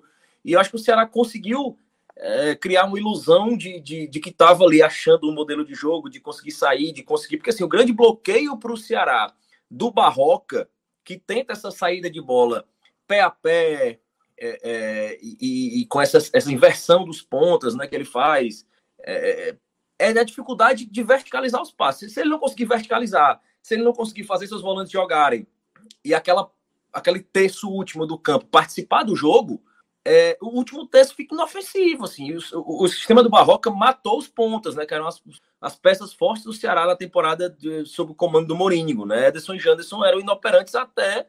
São inoperantes até aqui, né? Acho que hoje foi uma exceção, mas eu destaco, como eu já vinha falando, né? A construção do pensamento era muito sobre isso. É que o sistema do Ceará funcionar depende muito da permissividade do adversário. Eu acho que numa Série B, e o Barroca veio com, esse, com essa missão de, de, de trazer um protagonismo para o Ceará, de trazer é, o Ceará para um jogo mais de, de, de, dominar, de comandar as ações, realmente de ser agressivo, ele não vem conseguindo. E o pior de tudo isso na leitura é que o time dele, para conseguir chegar ao gol do adversário, ele precisa de, precisa de permissividade do adversário. Ele não conseguiu ainda fazer com que o Ceará criasse o espaço. Se o adversário não ceder, não entregar o espaço para o Ceará, o Ceará não tem condições. Então, assim, hoje, hoje, o jogo que a gente viu, onde o Ceará realmente chegou ao gol do adversário, foi porque o, o próprio time adversário, o próprio Tom Ben, cedeu esse espaço.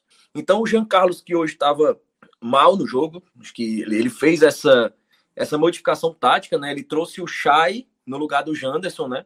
Que fazia ali, jogou mais aberto, mas era um, era um jogador que, que no desenho tático ele estava mais aberto pela esquerda, mas era um jogador que flutuava muito, né? Você via o Chay passando por trás do Jean Carlos, às vezes você via o Chay vindo buscar jogo com os volantes, você via ele muito próximo do Eric.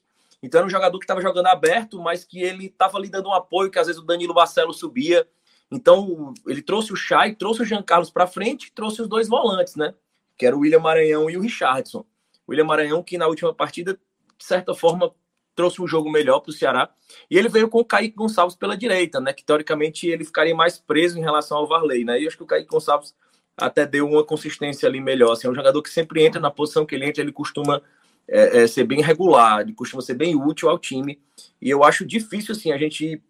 Uma te... Seria uma teimosia do Barroca retornar o Kaique Gonçalves para o banco, assim. Acho... Agora, ô, Léo, você foi falando do, do estilo de jogo que Barroca tenta imprimir no, no, no Ceará, né? O, o, motivo pelo qual ele foi contratado, de fazer um, uma equipe mais propositiva, mais agressiva com posse de bola. Das vezes que ele passou pelo futebol aqui da Bahia, e nesses últimos dois anos ele esteve aqui nos dois times, né? ele treinou o Vitória e treinou o Bahia, é, a gente não conseguia ver ele executar essa missão digamos assim. Né? No Vitória, ele teve uma, uma passagem muito lastimável. Se não me engano, ele não conseguiu vencer uma partida. Foi muito ruim a passagem dele aqui no Vitória. O, o futebol ficava muito preso, assim, realmente parecia isso que você está falando, né? Que para chegar ao gol era necessária uma dose de permissividade gigantesca do adversário, que o time não conseguiria fazer isso por conta própria. No Bahia, a mesma coisa, né? No Bahia, ele já pegou o Bahia numa reta final de Série B, em que o Bahia muito dificilmente não conseguiria o acesso. Conseguiu, mas também foi uma campanha muito muito modesta, para não dizer assim, é, medíocre, né? A sensação que passa para a gente, que acompanhou os recentes trabalhos de Barroca, pelo menos aqui na Bahia, é que quando o resultado acontece, é muito mais por conta da um bom momento individual do, dos jogadores, mais do que um esquema tático que esteja bem treinado e funcionando. Né? Então, parece que ele está enfrentando esse mesmo problema agora no Ceará, pelo menos inicialmente, né? É, exatamente. E no Ceará, ele, ele durante muito tempo, ele tentou imprimir um modelo de jogo é, indo contra as características das peças que ele tinha. E isso é um problema. É, o Cauê, o Cauê Diniz, ele fez um resumo muito bom no Twitter, que ele disse: o Barroca tava, pegou um time que estava a um passo do acerto ele não conseguiu dar esse acerto e diante da última cartada que ele tinha, ele resolveu desmanchar tudo e começar do zero. Foi o que ele fez no Ceará hoje. E assim, se a gente tivesse visto uma vitória construída a partir de uma proposição de jogo construída com base nessas mudanças que ele fez, não foi. Assim, ele fez mudanças radicais para começar um trabalho, mas a vitória saiu, repito, da permissividade do adversário. Eu acho que o Barroca tem recortes interessantes em algumas equipes, assim, e eu, e eu cheguei a mencionar o Barroca no Ceará ano passado. Ano passado, na época do Marquinhos Santos, eu cheguei, cara, para essa reta final, não vejo solução para o Ceará. Mas eu tentaria o Barroca. Por quê? É, eu acho que não teria dado certo também. Mas o Barroca tem alguns times que onde essa ideia de jogo encaixou, mas por um motivo muito simples. Essa ideia de posse de bola do Barroca, para ela funcionar, e como eu falo assim, para os espaços surgirem, independente da permissividade do adversário, as peças precisam ter uma mobilidade extrema. E aquele Havaí do Barroca, se você pegar, eu, eu, brinco muito assim, se você pegar aquele Havaí do Barroca, o torcedor do Ceará viu aquele Havaí que o Ceará ganhou de 1 a 0 no Castelão, é, assim, ganhou suando, cara. A correria que aquele Havaí teve chance demais para fazer. E eu falava isso, assim, aquele Havaí tinha uma mobilidade, assim, impressionante de campo. Ele tinha uma posse e ele era muito móvel, assim, os jogadores se desmarcavam, apareciam, davam oposição, se apareciam, se ofereciam para o jogo. E esse time do Ceará não faz isso. Para esse sistema do Barroca de posse de bola funcionar, os jogadores precisam de mobilidade, as peças precisam de treinamento. Isso vem com o tempo. E é coisa que ele sabe que não vai ter. E a diretoria que trouxe ele para imprimir esse tipo de trabalho, esse tipo de característica, sabia que ele não ia ter. Sabia que ele não ia ter. Aquele Atlético do Goianiense do Barroca tinha essa mesma característica. Era um time que não, não precisava do espaço. Ele criava o espaço através de mobilidade. E é uma coisa que ele não conseguiu sequer dar qualquer sinal hoje no Ceará. Se você se ele construísse essa ideia de jogo do Ceará hoje, com a bola no pé e com mobilidade para a criação dos espaços, mas esse elenco não tem essa característica. Então, assim, hoje, e, voltando para a análise do jogo de hoje, acho que assim, é impossível analisar o Ceará hoje sem fazer uma análise do contexto geral do Barroca.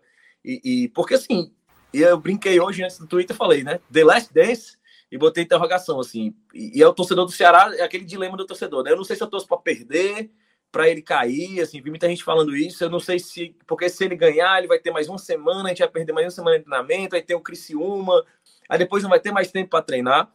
É, então, assim, pontuação importantíssima. Agora, sim, é, os erros de sempre aparecendo, as peças de sempre com muitos problemas. Hoje ele trouxe o Chay para ali, trouxe o Jean Carlos para o meio, é, compôs o meio campo com o William Maranhão e o Richard. O William Maranhão vem aparecendo como essa peça de confiança dele. E trouxe o Lacerda para a defesa, né? O Lacerda que é um, um, um zagueiro da base, é um cara de muitos altos e baixos, assim, mas é um cara que já tem certa experiência no sentido de ter mais, se não me engano, mais de 60 partidas de Série A. É, e, é um, e o Lacerda tem um, um excelente passe longo, assim, né? Um, um, cara muito bom com a bola no pé, mas é um cara que defensivamente não é que ele seja um zagueiro ruim, assim. Eu sou. Eu não, eu não digo nem que eu sou um defensor do Lacerda, mas eu sempre faço esse. esse abro esse parênteses, assim. Ele não é um mau zagueiro, mas ele é um zagueiro que sempre, em algum momento do jogo, ele desliga o disjuntor dele, assim. Ele desliga o disjuntor, assim, simplesmente a jogada passa na frente dele e ele não faz nada. Tem uma foto, então a galera transformou naqueles gifzinho de, de, de, de Twitter ou de WhatsApp, uma foto do Lacerda recebendo a medalha da Copa do Nordeste, campeão. Ele tá assim, coçando a cabeça assim, ele tá meio confuso recebendo a mensagem. E aquilo ali é o Lacerda, assim. Ele tá assim com a mão atrás da cabeça, assim, ó, coçando a cabeça e olhando pro nada. Aquilo é o Lacerda. Ele, por um momento do jogo, em todo jogo, ele vai se desligar. O que eu estou fazendo aqui, eu só tenho seis anos. É, pronto. Eu vou, mandar no grupo do, do, do, do podcast esse, essa vez. Ele tá com a mão assim atrás da cabeça, a, a medalha no peito, assim, ele coçando, assim, olhando pro lado, assim. Ele não sabe o que ele tá fazendo ali. Ele desligou ali. Mas é um cara que a, a ideia do Barroca fez sentido, porque assim, do, dentro do elenco do Ceará são dois zagueiros que têm esse passe com mais qualidade, que é o David Ricardo, que é um cara que foi sacado do time, é, teve uma virose, demorou para se recuperar, e depois disso foi um das figuras que foi flagrada após uma derrota do Ceará em uma boate aqui, é, junto com o Janderson e o Chay. Mas o Chay não perdeu esse espaço, assim, o David Ricardo, assim, foi algo, assim, algo que natural você pensar, no sentido de, ah, pô, o cara da base, então, assim, deram uma segurada para baixar a bola dele, para segurar, porque é um cara que não queriam perder, assim, o talento dele, né? você acaba, às vezes, por não dar uma, uma, uma, chamada no jogador, assim, você acaba perdendo. Mas são as duas peças que a gente tem com mais essa qualidade de passe, né? Mas o Barroca vem insistindo, e não só o Barroca, né? Todos os treinadores do Ceará no ano insistiram muito com, com o Thiago Panhussá, né? Que é um jogador que, hoje mesmo, né? Entregou uma bola ali que, que gerou uma, uma chance de gol da, do Tom Benz. Então, é um cara que vem muito abaixo, vem muito abaixo, mas inexplicavelmente é um cara que vem sempre tendo chances de forma recorrente no time do Ceará.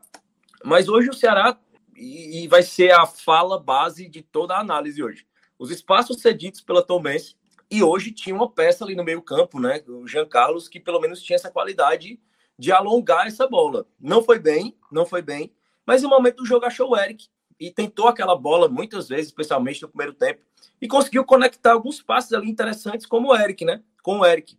É, mas eu acho que a gente esperava mais do Jean Carlos no sentido de ser essa válvula do jogo ali, aquela que fazia o jogo girar, que ele abrisse o jogo, que ele segurasse a bola, que ele achasse o espaço, que ele fizesse o imprevisível, né? Ô, ô Léo, mas aí você acha que essa expectativa era mais para um, uma expectativa de como o Barroca pretende montar o time mesmo, ou uma expectativa sabendo da, da possibilidade do jogador, assim, da, das jogadas individuais e o que se desenhava na partida. pergunto isso porque é, a, se isso reforçaria aquela ideia que eu tive inicial, né, baseado no que eu vi recentemente de Barroca aqui, de que seria uma coisa assim, quando o resultado aparece, seria por um entrosamento específico de dois jogadores ou o brilhantismo de um jogador, mais até do que o, um arranjo técnico, tático da situação. Né? Eu acho que a ideia dele até fez sentido. Eu acho que a ideia dele até fez sentido, de ter o Chay ali é, flutuando por ali, porque o Chay é um jogador de, de que sempre que vem entrando, é, recentemente, nas últimas vezes que ele foi acionado, ele foi muito bem.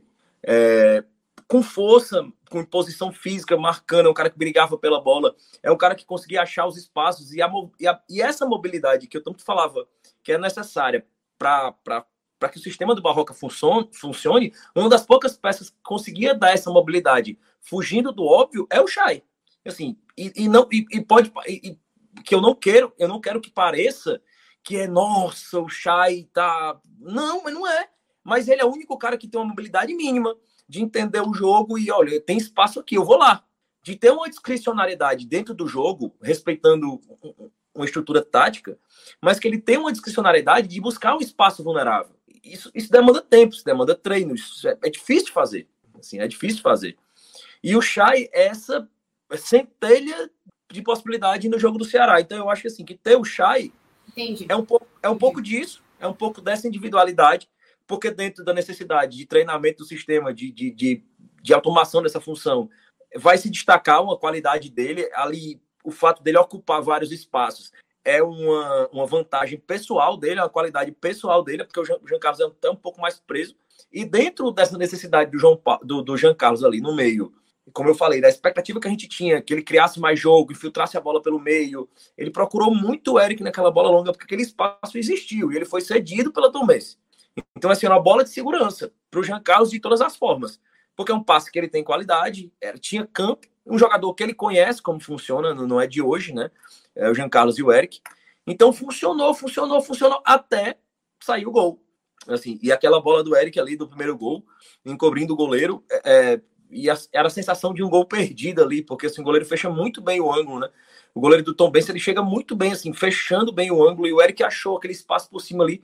Eu acho que no segundo final do toque, né? no segundo final do toque ali, o Eric achou aquele espaço. E você e, e era uma expectativa que o Ceará melhorasse, ele ganhasse confiança, que, que conseguisse receber, continuasse recebendo os espaços. Mas o, o, a, o entrosamento naquela reta final de campo ali prejudicou muito o Ceará. Assim. Tinha hora que os atacantes ali se confundiam na ocupação do espaço. Assim, eu acho que o Nicolas muito mal contribuiu para isso. Assim. E, e, é muito precipitado para uma análise profunda no Nicolas, mas é, é impressionante como pesa a camisa do centroavante aqui no Ceará. Assim, é uma posição que por aqui é muito amaldiçoada. Assim, o Ceará é um cemitério de centroavantes, assim, é um cemitério de centroavantes. O cara desaprende. E não que eu tivesse grande expectativa sobre o Nicolas, assim, porque não é um cara que eu sou muito fã. Mas eu esperava mais, porque ele está conseguindo, ele, ele, ele está se enganchando no básico. Assim, é quando você vê assim, pô, não é que o cara tá perdendo o gol, ele está se enganchando na passada. Ele está sendo marcado pelo, assim, está se enganchando no próprio pé na passada. Ele não está lendo o espaço. Ele ainda não está sentindo a vontade. Então, assim, com o primeiro gol, a gente imaginava que o Ceará tivesse, além de mais campo, mais confiança para ir ocupando esses espaços, para tocar a bola mais rápido, para se movimentar, mas não foi o que aconteceu. É, e pouco ameaçado pelo adversário, muito por incompetência. Acho que o Ceará chegou a dar algumas bolas, bem por, por, por, desatenção, e essa saída de bola do Ceará sempre ela vai dar espaço. Ela sempre vai perder uma bola. É, quem tem Thiago Painho vai sempre entregar uma bola para o adversário e faz, ter uma chance de gol, assim, pelo menos uma por jogo.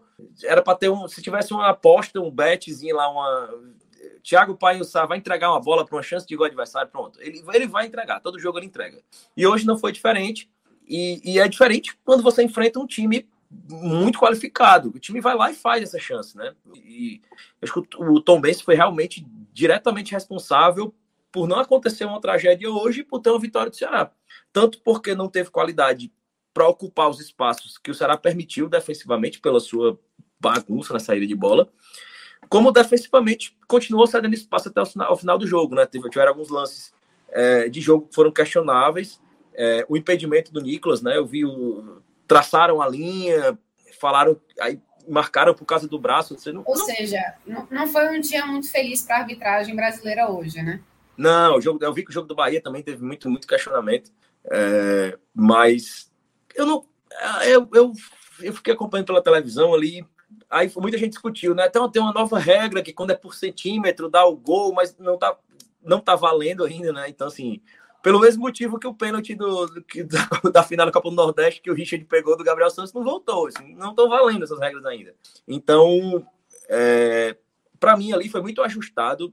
E, ele, e, e logo depois teve um empurrão no Nicolas, esse sim, muito claro, muito claro. Assim, tem inclusive um, uma imagem da própria, da própria comunicação do Ceará que está filmando atrás do gol e na hora do cruzamento do Eric você escuta a pancada assim, do, do choque do jogador assim, você escuta o barulho, você presta atenção na, na, filmagem, você escuta a pancada do choque de um jogador com o outro, assim. É uma carga pela velocidade, e a gente fala muito disso sobre a câmera lenta, a intensidade da carga, mas é uma carga que pela velocidade que o Nicolas vinha se projetando para finalizar a bola, é uma carga que desloca muito o jogador, o atacante, assim. É o diferencial para ele estar tá no gol. Ele está ali para fazer o gol, para finalizar. Então eu acho que são, é, pelo menos essa do pênalti para mim é inquestionável. A do impedimento a gente ainda fica ali, é milimétrico. É, mas foi uma jogada muito infeliz que, que, que, no segundo tempo não. Aí no segundo tempo o jogo teve um. Acho que o, o Ceará tentou um pouco mais, mas eu acho que mais uma rotação mais lenta, aquela continuidade daquela posse de bola inerte, aquela posse de bola inútil, e, e tentando, acho que é, tentando e errando muito, tentando e errando muito. E até que uma jogada depois da entrada do Janerson, né, as mudanças dele, colocou o Eric Pulga é, e no final colocou o Castilho. Então, assim, no final, naquela reta final, a gente teve uma bola do Janderson cruzada e aquela bola aquela bola do gol do Nicolas ali, do segundo gol, foi uma bola que no primeiro tempo rondou muito aquela área, né? Aquela bola cruzada, o Nicolas sempre passou na frente da bola uma, duas, três vezes. E, e no segundo tempo, não. Enfim, chegou uma bola ali para ele escorar realmente e, e definir o jogo ali no 2 a 0 mas não teve um desenho no segundo tempo muito diferente do primeiro, apesar de tantas mudanças de peças, o que mais uma vez é um reforço para o ponto de vista que a gente trazia, assim, tudo que o Ceará construiu é muito mais fruto da, da inoperância da, do, do, adversário, dos espaços cedidos pelo adversário e para a qualidade individual. Eu acho que todo o arranjo tático proposto e tentado pelo Barroca foi muito pouco relevante para o resultado. É, sinceramente, eu queria estar com, esse, estar com um otimismo imenso de ter visto um, uma fagulha de, de uma organização tática que me projetasse para o futuro. Assim, ó, pronto, cara, eu vi isso, isso deu certo. Aquela jogada por ali saiu sempre, aquela não, mas não, não existiu, não existiu. Então eu acho que a gente está numa estaca de construção de trabalho igual, acho que a gente está na mesma estaca, que é a zero. Ele, como o Cauê disse, ele estava muito próximo de um ajuste não deu certo, não conseguiu manter esse ajuste. Então ele preferiu destruir tudo e começar o trabalho dele do zero, modificando tudo. Entendi. Isso mostra, então, uma de repente uma própria insegurança com o próprio trabalho, né? Ou então com o tipo de trabalho que tinha pensado inicialmente em desenvolver no Ceará. Por um lado, eu acho que é uma inconsistência. por outro, pode ser também uma coisa do tipo, olha, vou ajustar logo isso daqui para ver se eu mudo rápido e troco por um sistema que dê mais certo. E salvaguardar também o próprio, próprio emprego, né? Porque a Série B não permite muito que você perca, desperdice pontos, né? Na verdade.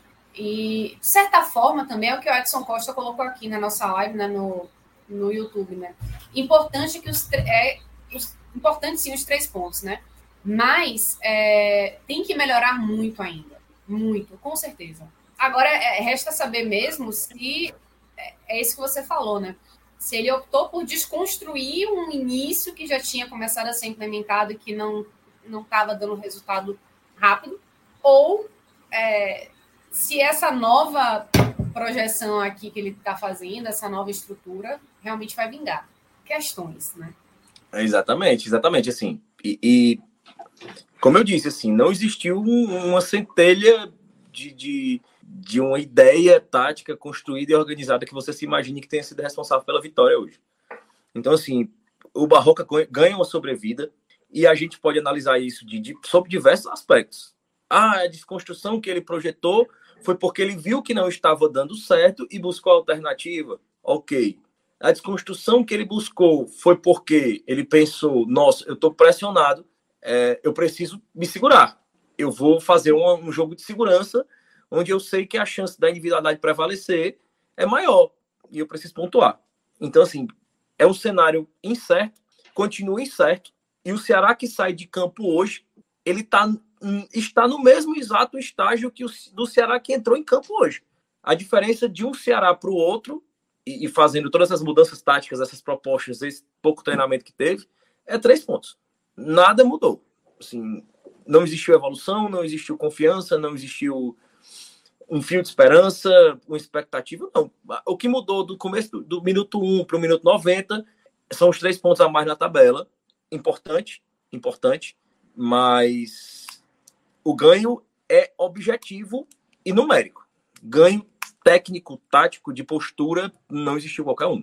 Nem de confiança e nem qualquer abrandamento junto à torcida da rejeição Barroca. Nesse momento, assim, nada mudou. Acho que a diretoria tem mais um tempo para ir absorvendo uma, uma, uma, demissão que eu continuo considerando iminente. Eu não. não... Eu, Léo, é, desculpa lhe interromper, mas é que assim, eu, eu lembro já de alguns outros telecasts a gente fazendo no ano passado, por exemplo, de que você citava uma demora muito grande da diretoria, às vezes, de tomar uma, uma atitude.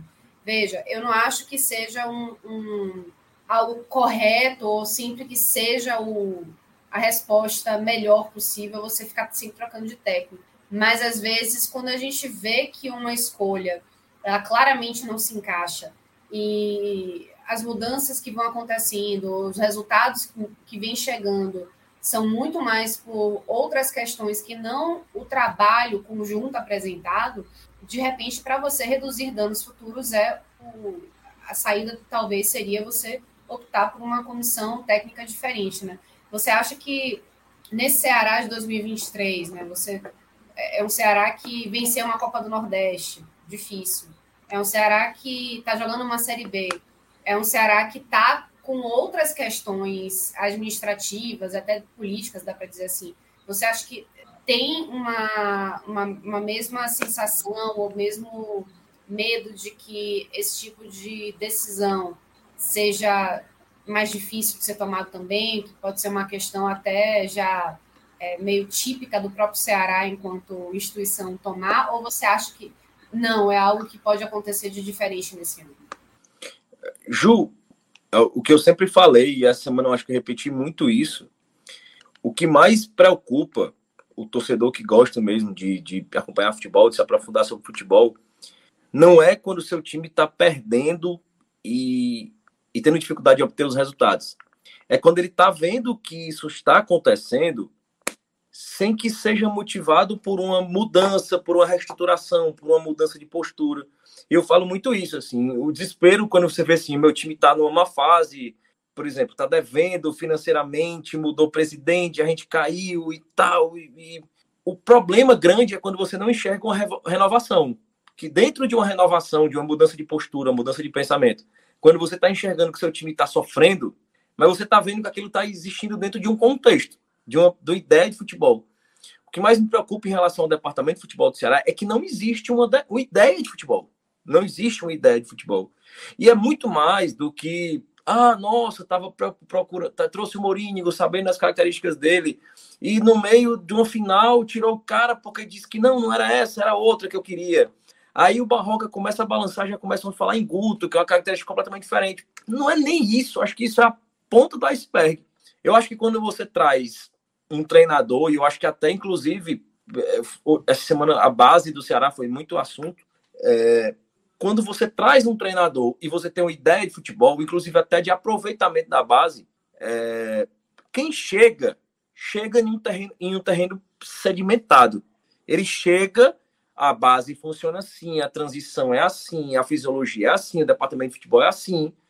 Quando não existe uma ideia de futebol construída, quem chega sente que o terreno está pronto para plantar e sai plantando o que ele quer de acordo com o que ele imagina, desde a relação com a base, da relação com os números, com a análise de desempenho, com o coordenador, com o presidente.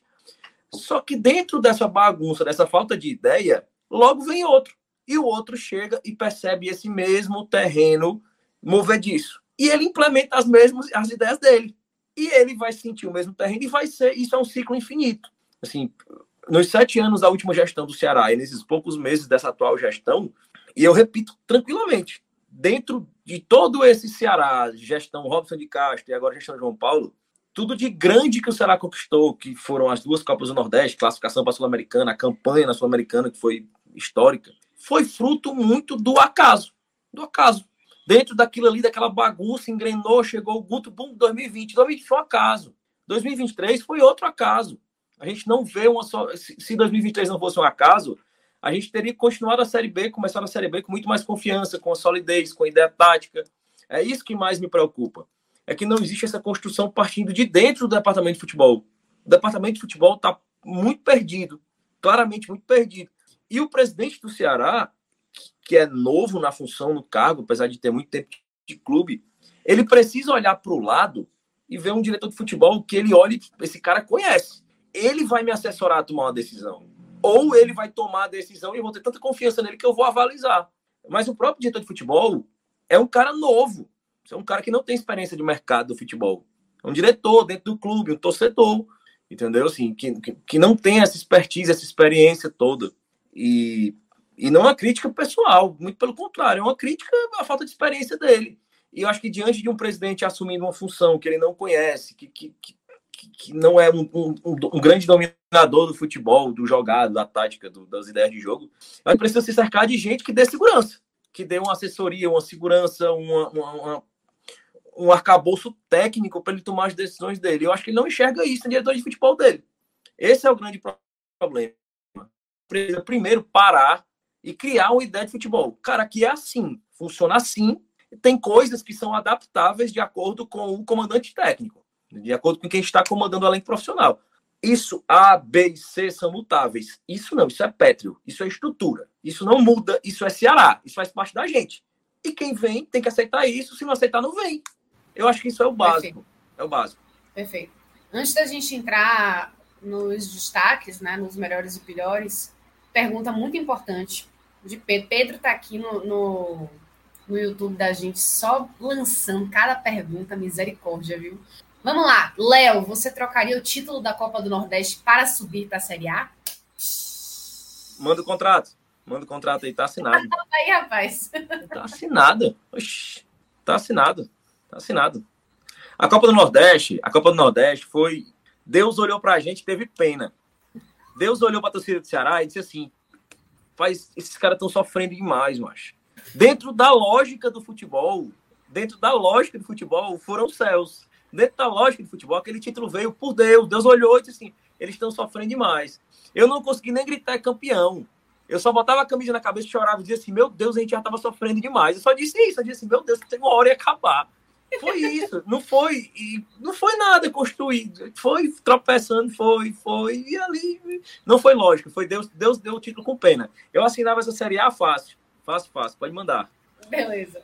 Vamos então para o pódio do bem e do mal desse jogo de Ceará e Tombense. É, negativos, o Thiago Panhussá, muito mal. É, e é recorrente, assim, as, as más partidas do Thiago vem, vem muito mal. Eita, acho que Léo deu uma travada aqui. Léo caiu. Estou só, mas por enquanto, porque aí já estou acompanhado novamente. Enquanto Léo não volta, Clauber está aqui me fazendo companhia. Clauber, seja bem-vindo. Você que já dá para dar um spoilerzinho sobre o que a gente vai falar na em seguida, né? Léo, enquanto você estava voltando, né? Já chamei Clauber, né, para participar. Salve, Eric. Clauber, vem salve, Eric aí. Só matar saudade. Olha que o, o negócio assim é, é, é, bronca, né? Vamos ver se só vê Eric, viu? Veja, a situação do Náutico tá, tá complicada. O, o spoilerzinho é que o futebol é assustador e mudanças podem vir, né? Mas, infelizmente, é uma mudança, né? Menino Eric voltando, né? Infelizmente, mas caberia. Ele Rapaz, já. Náutico foi, Náutico foi assunto hoje na torcida do Ceará, cara. Eu compartilhei um vídeo daquela Timbuzone. Que sensacional, bicho. É muito bom. Cara, meu amigo, se aquilo tivesse aqui, o pessoal até especulou, se fosse aqui era 400 reais. Não, veja, não tinha... E é negócio para você esquecer o jogo, assim, porque tem, porque você bebe tanto, quem bebe, bebe tanto, porque, veja, por exemplo, o jogo do, é porque o jogo é segunda-feira, o próximo jogo na Alto em Floresta é uma segunda-feira, 8 da noite, então é um horário ruim para muita gente. Mesmo assim, o preço é 100 reais para sócio e 130 para não sócio. Para você passar 7 horas com Open Bar e Open Food, meu amigo, é negócio para maluco. Eu, eu já vejo. É um jogo, eu, por exemplo, eu em meia hora, eu, esses 100 reais eu gasto rapidinho aí com hambúrguer, mesmo sendo bebê. Hambúrguer. Hambúrguer, refrigerante. Carne assada, carne é, assada, hambúrguer. E a costelinha. Futebol é, é por acaso, assim. É... Não, é. Mas isso acho que é muito, é muito o que acontece nos esportes americanos, né? Acontece muito, você tá em jogo da NFL, passa uma, uma câmera por baixo da arquibancada, o cara tá num bar bebendo e assistindo a televisão dentro do estádio dentro do estádio, tá ali conversando, confraternizando, assim, é muito isso, né? É um detalhe, né? O jogo Pô, é um mas, detalhe. Mas alto lá, porque lá a comida é cara, mano. Aí é para você é, desembolsar tem, qualquer coisa lá. É, mas tem, várias, é, tem vários níveis de ingresso, né? Tem, é. tipo, é, tem uma, as áreas de acesso a ídolos, você tira foto e tal, e rola até durante o jogo, né? Uhum. Pois é, então, se quiser ser patrão, dá para ser também. Não, não, é, boa, pode ser que você acaba aceitando um aperreio em nome de um de um, de um aperreio top, né? Ou, ou então um aperreio chique. Total. Léo, pode continuar o seu, o seu top 3 do mal. É, pois é, pode, pode, né? pode negativos, o Thiago Panhussá, o, o Jean Carlos também, apesar do, do, do passe para o Eric ali no primeiro gol, mas achei o Jean Carlos muito abaixo, acho que ele, ele abusou por insegurança, acredito, desses passes longos para o Eric, foi a única, o único momento, o único recorte onde ele acabou funcionando ali no jogo. E eu não vejo um terceiro nome próximo desses, assim, até porque eu não, não vi muitos jogadores com atuação digna de. de foi, acho que foi todo mundo muito nota 5. É, então eu botaria esses dois. E eu acho assim que, com exceção do gol, o Nicolas foi muito mal no jogo. Muito mal em termos de. É, e é uma diferença brutal de característica do Nicolas para o Vitor Gabriel, né? O Vitor Gabriel é aquele cara que ele prende a bola no ataque. Então, para um time que não consegue criar espaços, como o Ceará, uma peça como o Vitor Gabriel acaba prendendo a bola para que outros jogadores consigam interagir com ele e realmente ele criar esse espaço, puxar a marcação. E coisa que o Nicolas não consegue. A bola bate e volta no Nicolas. Bate e volta, bate e volta, bate e volta. Então, apesar do gol, acho que o gol salva ele dessa menção, dessa, dessa, desse pódio, mas merece uma menção. E dos pontos positivos, eu. E, não estabelecendo ordem de, de, de melhor ou pior, mas eu acho que o Richardson foi, foi bem hoje. Eu gostei do Richardson. O Richardson está num nível de atuação geralmente regular, muito regular. Ele não faz partidas espetaculares, é, mas ele não vem comprometendo na maioria das vezes. É, gostei do Eric. Acho que o Eric foi, foi bem também, dentro da medida do possível, dentro dessas, dessas modificações táticas que acabam é, tirando o Eric do seu melhor momento na temporada. E o Chay, gostei muito do Chay. É, acho que ele foi muito responsável pela mobilidade, como eu já destaquei antes, mas só repetindo o nome dele e, e reforçando assim, essa questão que ele é o único cara que consegue imprimir essa mobilidade que o Ceará precisa para criar os espaços. Eu acho que se mais duas peças conseguissem achar o timing dessa movimentação que o Chay consegue dar, entre prender a bola, marcar a saída do adversário e vir marcando, ao mesmo tempo que quando está com a bola ele consegue soltar a bola e achar um espaço é, é mais imprevisível. Você é um cara que não se prende muito. Acho que se mais dois jogadores conseguissem compreender essa, essas suas funções táticas, eu acho que talvez é, o Barroca tivesse uma, uma chance, talvez. Mas eu vejo, e repito, assim, eu vejo o Barroca muito como eu falei do Marquinhos Santos, assim. Ele já está demitido, o resto é saber quanto dano ele causará até que a demissão seja efetivada. Mas eu acredito que ele esteja demitido. Eu acho assim que só uma coisa pode mudar, realmente. Muito você falando isso ano passado, nossa, demais. Isso, muito. E assim, é, uma coisa pode mudar. Ele vai ter uma semana de treinamento e como ele começou do zero, pode ser que ele insista nessa formação tática agora e mais treinada existe essa mobilidade que é necessária para funcionar. Caso ele consiga, faça uma partida boa contra o Criciúma e por mais que não necessariamente surja uma vitória, é, mas ele consiga fazer uma partida boa, mostrar um futebol, aí pode ser que ele ganhe uma sobrevida ganhe confiança e, e aí engrene uma ideia de futebol. Mas do contrário, eu não vejo muito muita longevidade para ele nesse cargo não. Muito bem, algo mais a, a acrescentar, Léo? Não, não. Hoje, é, hoje o vozinho não estragou meu, meu sábado, não, hoje. Só desejar feliz dia das mães para dona Ila, minha mãe. Tava, tava, oh. aqui, tava aqui com ela até agora, fazendo companhia a ela. Tava tomando a sua boa cervejinha, fazendo churrasco, que é o que ela Eu gosta sei. mais nos finais de semana. Aí tava conversando aqui, escutando história, escutando música. E desejar. Ela sempre assiste as lives, cara, assiste tudo. Aí elas vão me falar que assistiu um mês depois. Então, eu vou ah, deixar aqui um abraço. Daqui a um mês ela, daqui a um mês ela vê a live. Vai mandar um, um beijão para ela. ela. Virou uma torcedora do. A minha mãe é muito medrosa de tudo, assim, medrosa de tudo.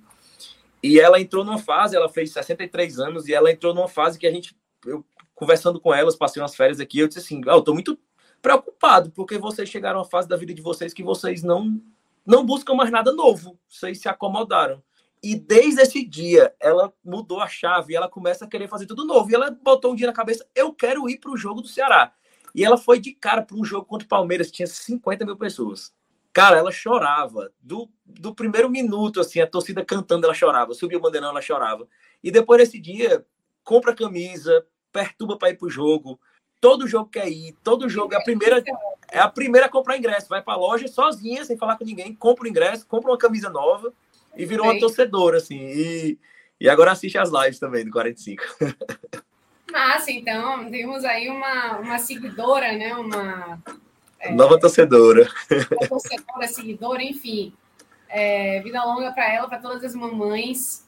E, enfim, vá curtir com sua mãe, Léo, e curtir seu sábado aí. Ainda tá em tempo. Tá. Beijão, bom trabalho. Valeu. Valeu. E, Clauber, Vamos lá falar sobre esse Náutico, velho. Porque assim, levou 3 a 0 da Aparecidense e tem um cara aí que tá meio que na berlinda, né? se dormir hoje, não dorme com a cabeça muito, muito tranquila, né? Boa noite, Ju, agora oficialmente, né? Boa noite para todo mundo que está acompanhando. Acho que é Pedro, né, que está aqui no, nos bastidores, da parte técnica. É, é Vou começar pela, pela parte do jogo, para depois entrar nessa, nessa segunda parte, né? Que é o do, da pessoa que está balançando. que é, que é, ainda, né? É, é exatamente. Mas é, hoje foi um jogo, acho que a, a, a, chamada da matéria de, de Lucas Holanda é perfeita, né? Inoperante. É, o Náutico foi completamente inoperante. O jogo em si foi muito ruim, principalmente no primeiro tempo. Mas nessa ruindade do jogo, o Náutico não conseguiu se sobressair em nenhum momento do, do da Aparecidense. O Presidente foi melhor no primeiro tempo, foi melhor no segundo. No segundo, até um jogo um pouco melhor, mais ativo, mas é, o Náutico não conseguiu entrar na área, não conseguiu criar jogadas. É, o Náutico teve muito, muitos problemas defensivos, tanto que, que principalmente o primeiro gol, né, sai no erro de saída de bola. É, uma saída de bola pelo chão, que, que Dado gosta de, de fazer. Enfim, o Náutico foi acumulando problemas. É, três, três gols no segundo tempo, né? Moraes aos, aos dois minutos do segundo tempo, do Fernandes aos 28 e Jackson 53, né? Já no, no, nos acréscimos. Mas assim, é, o jogo é muito difícil de, de, de ter, de tirar algo desse jogo, de analisar o Náutico desse jogo. Então é mais fácil puxar para o jogo de sábado passado, que foi contra o São José. Contra o São José, o Náutico não fez um bom jogo.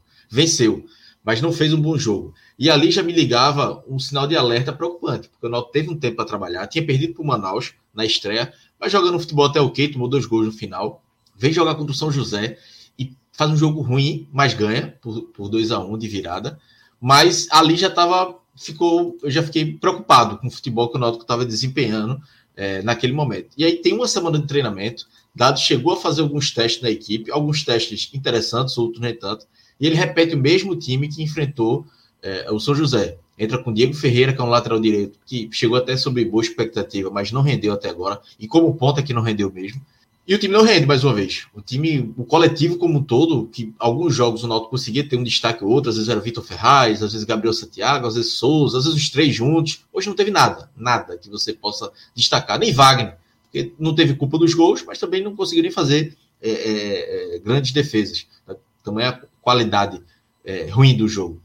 E aí o Náutico, é, nesse jogo, repete os mesmos erros, dado no intervalo, tenta mudar, tira Diego Ferreira, coloca Tiaguinho, mas que ainda não mostrou que veio. Depois ele foi fazendo algumas mudanças, tirou Vilheiro, tirou Jael, tirou Mangabeira, tentou deixar o time mais ofensivo, mas coletivamente o Náutico não se encontrou, o Náutico não rendeu. E aí é, é, é, o jogo de, de hoje foi a continuidade do jogo de sábado, com resultado pior. E aí, é, é, é para o torcedor do Náutico, talvez esse 3 a 0 machuque. Mas é melhor, nesse momento, levar um 3 a 0 agora do que o 2 a 0 mascare algumas coisas. Porque acaba que uma goleada assim de 3 a 0 pelo menos eu, eu tenho um debate se é goleada ou não, eu considero 3 a 0 goleada. Como 4 a 1 enfim, três gols de diferença para mim é goleada. Então 3 a 0 impacta muito mais. Concorda, não, Gil? Eu não sei, sabe? Eu já, eu já fui da, daquelas que achavam, não, 3 a 0 goleada, com certeza. Mas eu acho assim que três gols de diferença, talvez, mas assim, se fosse 5 a 2 4 a 1 aí eu considero mas só três marcados, não sei se. Enfim. É, é um debate complexo. é um debate complexo. Mas assim, o 3 a 0 impacta muito mais. E aí o gol sair no final, da forma que foi, o Náutico completamente entregue em campo, é, se já havia uma pressão sobre dado, ampliou, porque o resultado, é, muitas vezes se olha muito o resultado, mais o resultado que o desempenho, mas para analisar o trabalho de dado no momento, e olha que eu defendi muito dado durante essa temporada, acho que o Náutico conseguiu fazer é, bons jogos, conseguiu mostrar a ideia de jogo, mas na Série C isso caiu. E o Náutico teve tempo para treinar. O que preocupa é isso. Então veja, se com tempo para treinar o time evoluiu, vai ser assim agora até o final do ano. O Náutico passou um bom tempo sem jogar depois foi eliminado do Pernambucano, teve dois jogos contra o Cruzeiro, um bom jogo e outro ruim. Assim, o, jogo da volta foi até equilibrado, mas o time vacilou é, é, no final. E aí tem os três jogos da Série C na sequência e o time caindo de rendimento. Então, é, preocupa demais. E aí agora vamos para as informações, né? É, durante o jogo estava 2 a 0 ainda, já foi apurar algumas coisas, porque na minha cabeça eu pensava que não tinha nenhum risco de dado cair, mas tem. O que soube é que essa semana já teve conversa da diretoria com o dado para saber, para conversar, para analisar o elenco, para analisar o trabalho dele. É, é, foi feito críticas, foram feitas, feitas críticas sobre o modelo de jogo, é, a questão de, de peças de que o Náutico está com problemas nas pontas e Dado não abre mão de jogar com pontas. Tanto que ele botou Diego Ferreira hoje no lateral improvisado e não rendeu. Então, assim, é, é a diretoria já estava com esse. Já teve essa, essa conversa com ele. As coisas não mudaram. Ele repetiu a escalação, repetiu a formação e o time foi essa, essa sapecada aí da Aparecidense.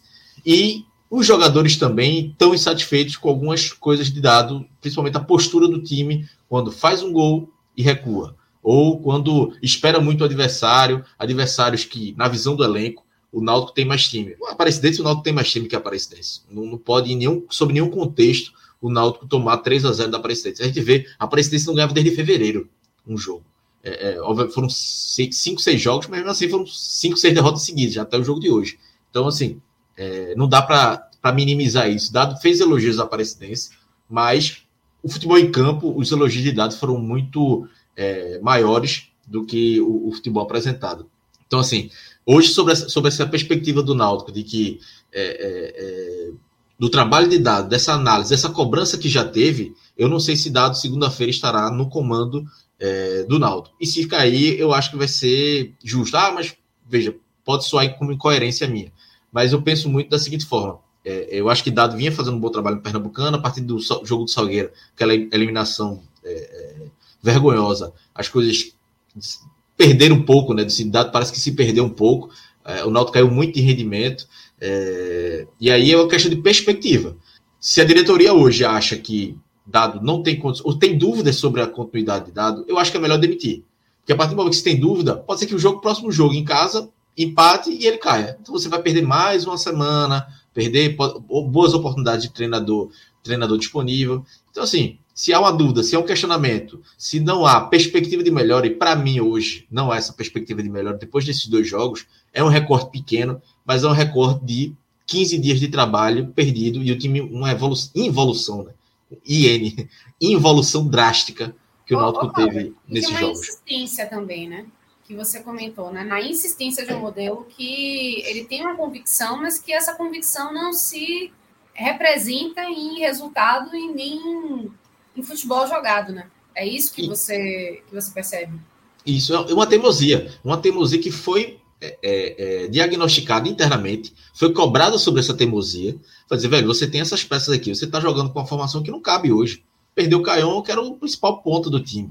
E tem Vilheiro, os outros jogadores ainda não estão. Tiaguinho que foi contratado agora, mas não está 100% fisicamente. Aí ele tem que improvisar por. Não sei. E, e tem tempo para treinar, teve tempo para treinar.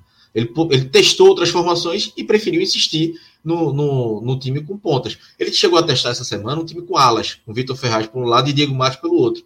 Para mim, era, era uma, o modelo ideal para esse jogo de hoje, a formação ideal. Não sei porquê, não sei se não funcionou no treino, ele não colocou. Colocou o que já não tinha funcionado contra o São José, apesar é, da vitória.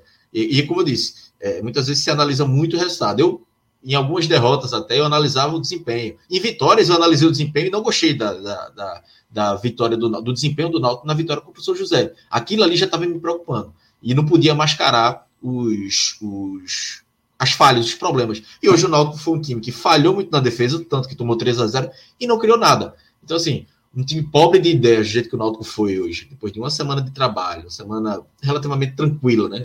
A semana anterior tinha sido mais conturbada, protesto da torcida e tudo mais. Chegou a perder dia, um dia de treinamento por causa disso. Dessa vez não teve desculpa. Então, o que, é que a diretoria precisa analisar? É, eles lá dentro né, têm muito mais informações do que eu. De fora, eu não vejo perspectiva de melhora. Assim, é, é acho dado um bom treinador, com boas ideias, mas se abraçou um modelo de jogo e a Série C não, não, não pede tempo. Não, não, não espera muito acontecer. É, é, o Náutico, em três rodadas, o Náutico perdeu duas, foram duas fora de casa, e ganhou uma. Mas o Náutico, com a folha que tem, com o time que tem, com a camisa que tem, que é, é uma das camisas mais pesadas da Série C, não pode em três rodadas estar com três pontos e décimo terceiro lugar. Tem que estar ali entre os oito. E eu acho que o Náutico tem time para estar entre os oito. Se vai subir, eu acho que ainda precisa de reforços. Mas com o que tem hoje, com o que dá tem em mãos, eu acho que podia estar rendendo demais. E é justamente por essa falta de perspectiva que, se eu fosse diretor, eu demitiria, já procuraria uma alternativa é, no mercado. É, é, e aí também, como eu disse, não vai me surpreender se na segunda-feira, hoje não, não vai acontecer nada, o time volta amanhã, e aí deve se representar na segunda, e aí tem tempo para a diretoria discutir.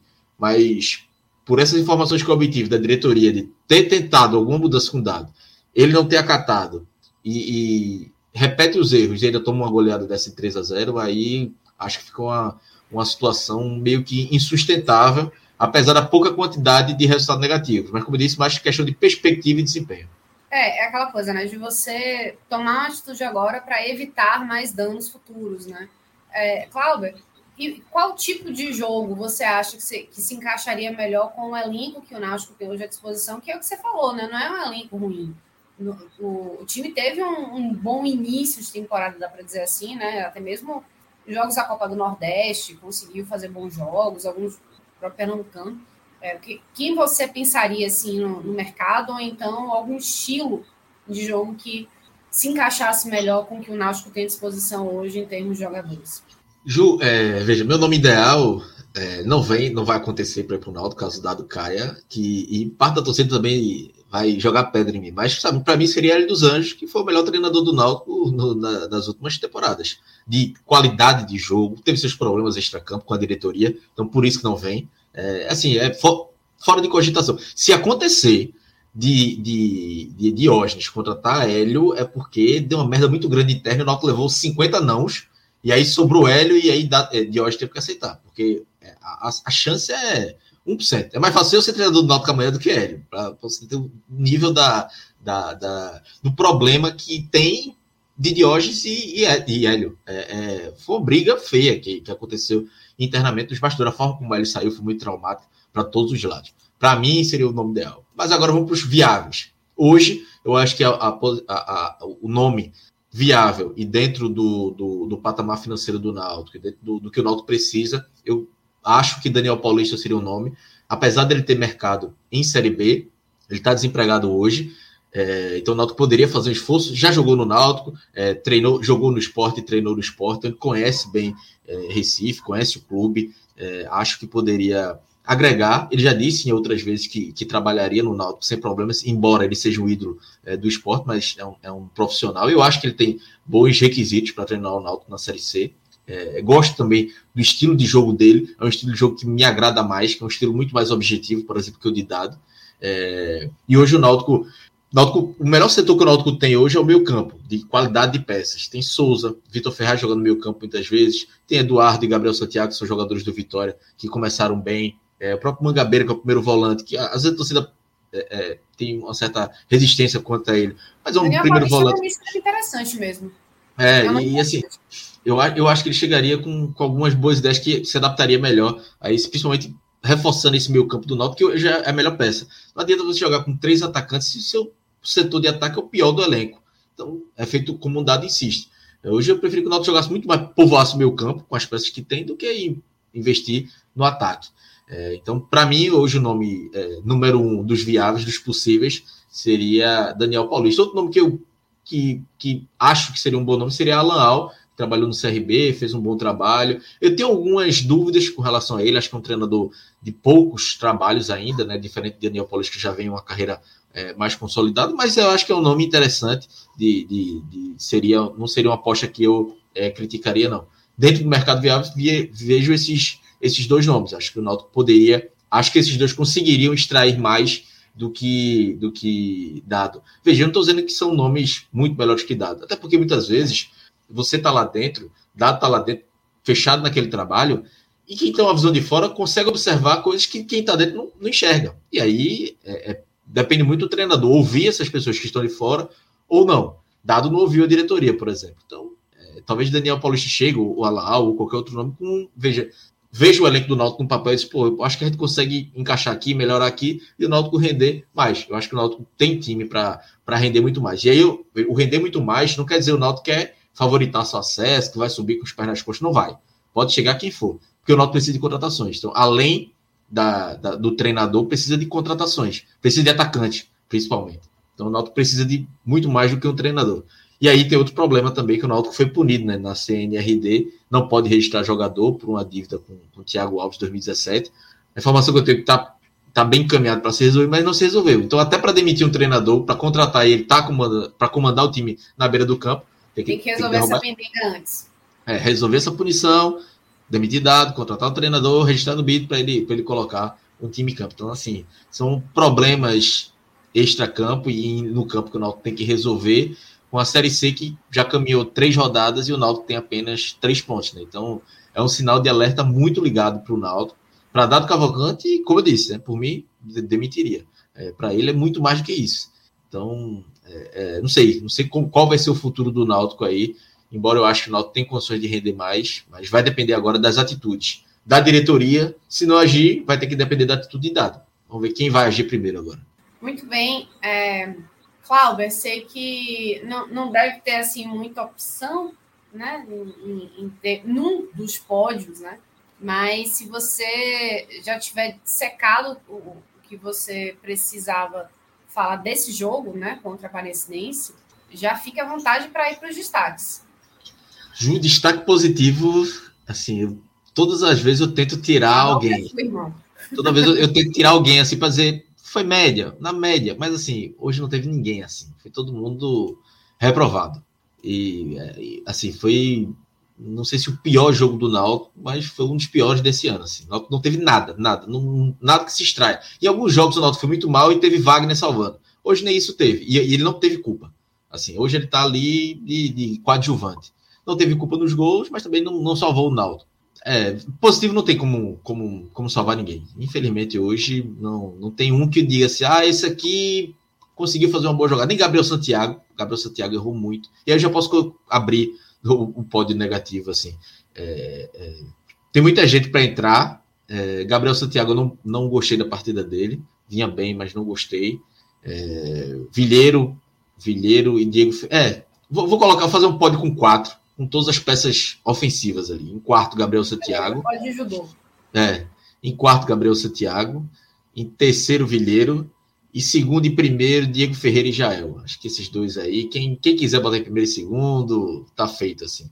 Mas foram os que mais se destacaram negativamente. Mas não dá para diminuir a partida ruim de Souza, é, de, de Odivan, de Denilson, é, Vitor Ferraz de Souza, é, mais experiente, mas não conseguiram agregar tanto. Então, assim, é, é, talvez o único que ficasse no limbo ali era Wagner nem no pódio positivo, nem negativo. O resto é todo mundo no. Pudesse colocar 8, 9, 10, pode, 10 pessoas no pódio negativo, seria o elenco. E aí, é, é, o prêmio máximo é dado Cavalcante. Assim. É, é, o, o pódio do pódio é dele, porque hoje é muita responsabilidade dele de, das peças individualmente não terem rendido e coletivamente o Náutico não ter rendido. Mas como a gente fala do campo, né, o pódio é muito campo, se ter esses jogadores, esses quatro aí do ataque, a partir de Gabriel Santiago, com Jael e Diego Ferreira ali como, como os piores. E quem entrou também do banco foi muito mal, viu? Eduardo não agregou, Fernando Neto, Tiaguinho, Richard, Júlio, melhorou nada. Dado ainda tentou com as mudanças, mas não melhorou. O problema foi muito coletivo, mas passou muito é, sob a responsabilidade de Dado. E como eu disse, né, é, é, é para quem não acompanhou a, a, outra parte, tá balançando, é, tá balançando no cargo. Saiu a coletiva agora dele, não ainda não ouvi. Tá balançando o cargo. Não será surpresa se segunda-feira amanhecer com o Náutico buscando um novo treinador, porque hoje a chance que eu achava antes do jogo que não tinha é bem considerável dele cair, e aí eu acho que não, não tem como questionar a diretoria se caso isso aconteça. O, o, só o, é, o Arthur Freire até perguntou, já liberado dado para, para a coletiva. Ele deu coletiva, o Náutico não iria demitir hoje. Se for para demitir, não ia demitir hoje, nem acho que demita amanhã. Acho que amanhã volta, tem a, a folga na segunda-feira, e aí a diretoria já vai conversando para na segunda-feira ter um comunicado ou não. Então, assim, hoje. Já tem um, um nome engatilhado também, né? Que é importante também, perder tempo. É, também, essa diretoria costuma trabalhar assim, não demite ninguém no vestiário, um jogo fora também, volta todo mundo, esfria a cabeça, pensa bem no que tem que fazer, e aí eu, o que eu. Minhas fichas hoje eu apostaria que na segunda-feira, dado, seria demitido. Porque, Ju, é, é, eu conversei com duas pessoas do Náutico hoje, né? Do Náutico próximas. Uma me disse que, olha, é, é, acho que cai. É, a semana foi bem conturbada internamente em cobranças, não houve evolução, o time piorou e, e, as sugestões não foram acatadas. E outra pessoa disse, vai cair. Então, assim, é, e outra pessoa me disse, vai cair. Pode, pode, pode, é, pode preparar a matéria. Aquela, no, no, jornalismo a gente já deixa aquele velho obituário pronto. pronto. E, e a, a, da gente já está pronta. Já passei para Lucas Holanda, nosso setorista, e disse: ó, prepara a matéria, porque Pode ser que não caia, mas se cair, a gente está com, com o material pronto. Pelo menos esse lead aí já está feito, já está pronto, já está salvo, né? É só soltar se acontecer, né? Então, é. É, já fiquem ligados também que acontecendo qualquer coisa, a gente dá no, em 45 minutos. Né? E, e só para tu dizer, não, não é uma torcida, não, galera. É, no jornalismo isso é muito é comum. Fato. A partir do momento que o treinador tá, tá balançando, já deixa a matéria pronta, que pode acontecer não, qualquer coisa. Pode coisa, acontecer. Eu vou até me corrigir, Cláudio, não é nem fato, né? Porque o, a questão toda é que a, a gente trabalha muito com a sensação às vezes não é nem só com fato, né? É, com, com, o, com o esporte, e, e, o esporte futebol, no caso, né? E que é um esporte coletivo, muitas coisas pesam, né? No ambiente, no vestiário, no resultado, na relação com os dirigentes, na relação com a torcida, na relação com os próprios jogadores. Então, quando a gente começa a perceber que há setores do clube que começam a apontar, olha, tá, tá nesse problema, olha, isso aqui está acontecendo de ruim, o resultado não está vindo, tem uma teimosia. Então a gente já começa a entender, ligar os pontos e perceber que está armado lá o, o, o, Marapuca, ou então armado uma situação para que aconteça. Não é uma.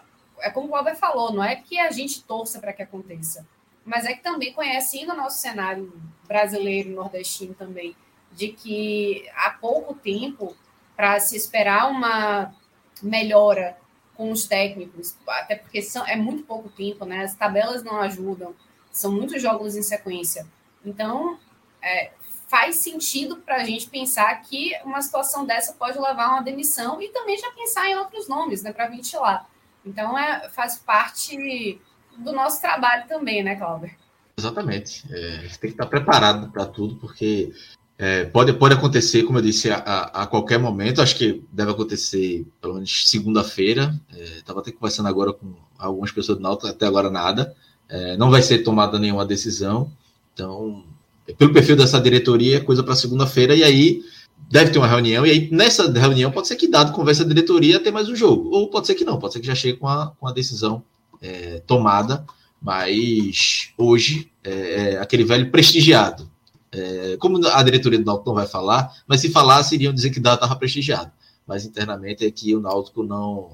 É, é, a continuidade de Dado Cavalcante na Série C é bem difícil e hoje até improvável. E aí o Náutico vai entrar, caso o Dado seja demitido, na sua vigésima temporada sem. Vai, pode chegar até a vigésima temporada sem manter o treinador do início até o final do ano. Né? O último treinador foi Zé Teodoro em 2004, que começou o ano, foi campeão pernambucano, fez uma grande Série B na primeira fase, chegou na fase final, perdeu, o Náutico era um dos favoritos, um bom time, mas aí ele perdeu o grupo, o salário atrasado, o Náutico não subiu em 2004, então o Zé Teodoro foi o último treinador que começou e terminou o ano, e aí a partir de 2005 teve ano com seis treinadores, sete, outro com dois, com três, enfim. E aí teve anos que o Náutico virou a temporada com o treinador, mas ele caiu no início, como foi o próprio é, é Dado Cavalcante. Esse ano, caso ele caia, ele vi, começa o ano, é, vem do, do, do, ano anterior, né? Mas mesmo com rebaixamento, teve Dalpozo também, 2019 para 2020, que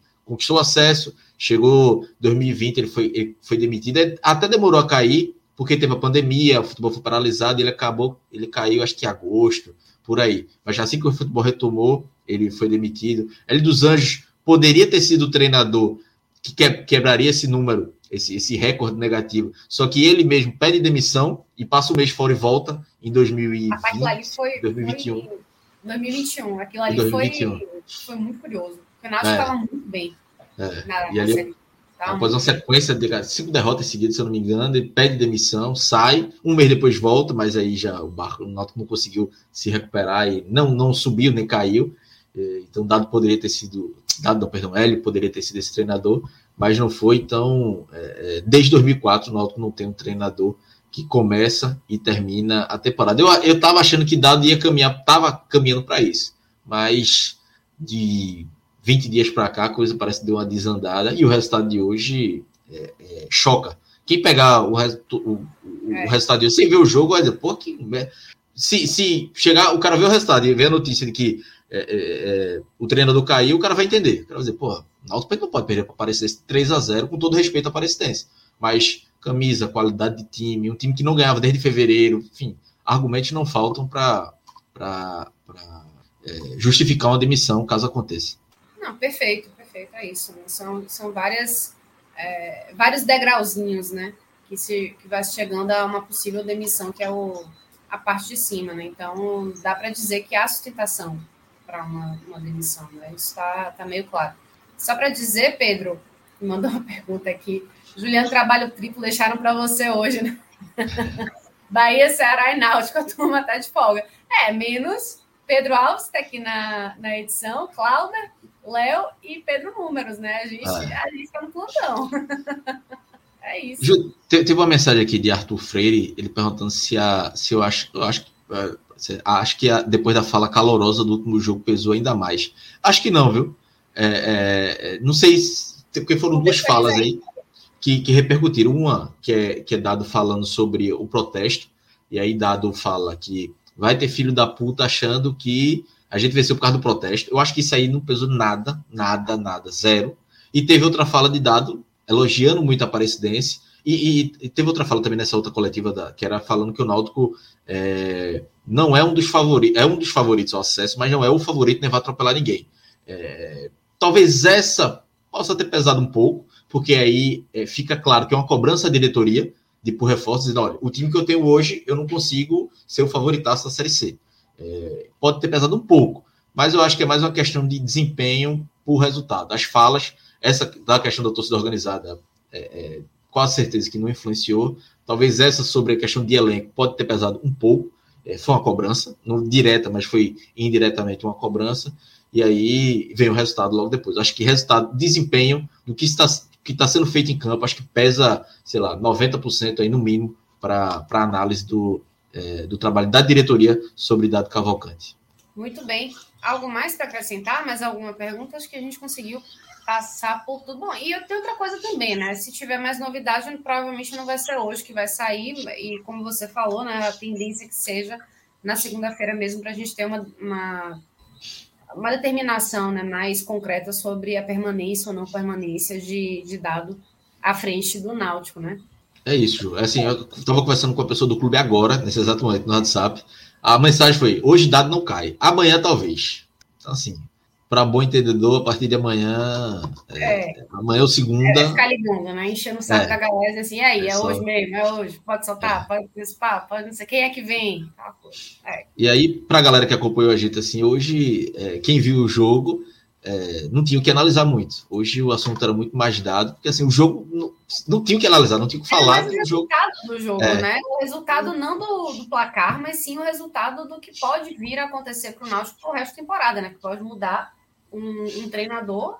E, enfim, é, é, é, um resultado que, pelo que Cláudia falou, e, e, o torcedor mais atento vinha percebendo também, que já tinham algumas rusgas, né? Desde a, uns 10, 15, 20 dias, né?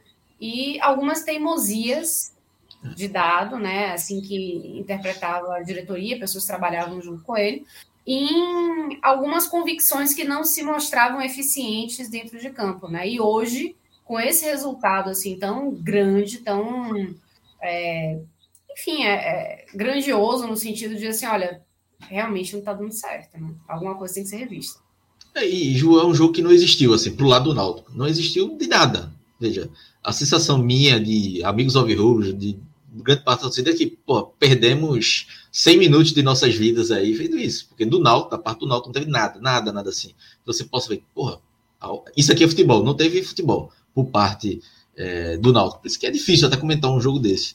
E teve uma mensagem aqui do Pedro Cross, ele dizendo, Cláudio, leva Kaique e Gabriel Santos do esporte para melhorar o Náutico. Veja, quiser pagar o salário dos caras e mandar, a gente aceita. Não ofende não. Agora o Náutico não vai pagar 100 mil, 120 mil a Kaique. Nem tem esse dinheiro e acho que seria uma loucura. Mas que se o esporte quiser, só para ele não ficar relacionado, eles não, não serem relacionados, paga o salário dele aí, mas a série C vai até setembro, outubro, cinco meses de salário, pronto, paga aí que a gente coloca. Se vai jogar, talvez jogue. Talvez jogue. Gabriel, Kaique talvez jogue. Agora, dinheiro, infelizmente. Vai que, tá né? É, veja. Pior do que os caras que estão aí nesse elenco de hoje, não é possível que seja. Véio. Se for, aí é caso de. É, preocupante. Preocupante. Mas é questão de grana. Se quiser mandar pagando salário, a gente assina agora. Manda aqui o contrato. Veja, é, é, eu não posso nem dizer isso, porque nem registrar não pode, né? Por causa da punição. É. Ainda tem Segura. isso. Segura tô me iludendo à toa, tô me iludendo à toa. Nem, nem registrar não pode. Vai ficar só treinando lá. É, é difícil então, a situação é, do time. É mais embaixo também. É, foi, é bronca. Mas cabe, cabe, cabe. Não tem dinheiro. Bem. São, são problemas e questões para serem resolvidos nos próximos dias. E que, claro, assim que acontecer alguma coisa para o, a manutenção de dado ou, ou a caída dele, né? A, a queda de caída foi foda, né? A queda dele e qualquer nome que tenha sido ventilado, né, ou que possa vir também para ficar no lado dele. Enfim, vamos colocar no NE45, você sabe, né, que a gente sempre está colocando todas as matérias relacionadas aos times nordestinos, sempre no nosso NE45, também no blog de Cássio Zirpoli, enfim, é, material aqui não falta para acompanhar os times do Nordeste. Então, aqui, o no, nosso merchan a home do NIE 45 com os, os jogos que a gente tratou hoje aqui nessa live, né?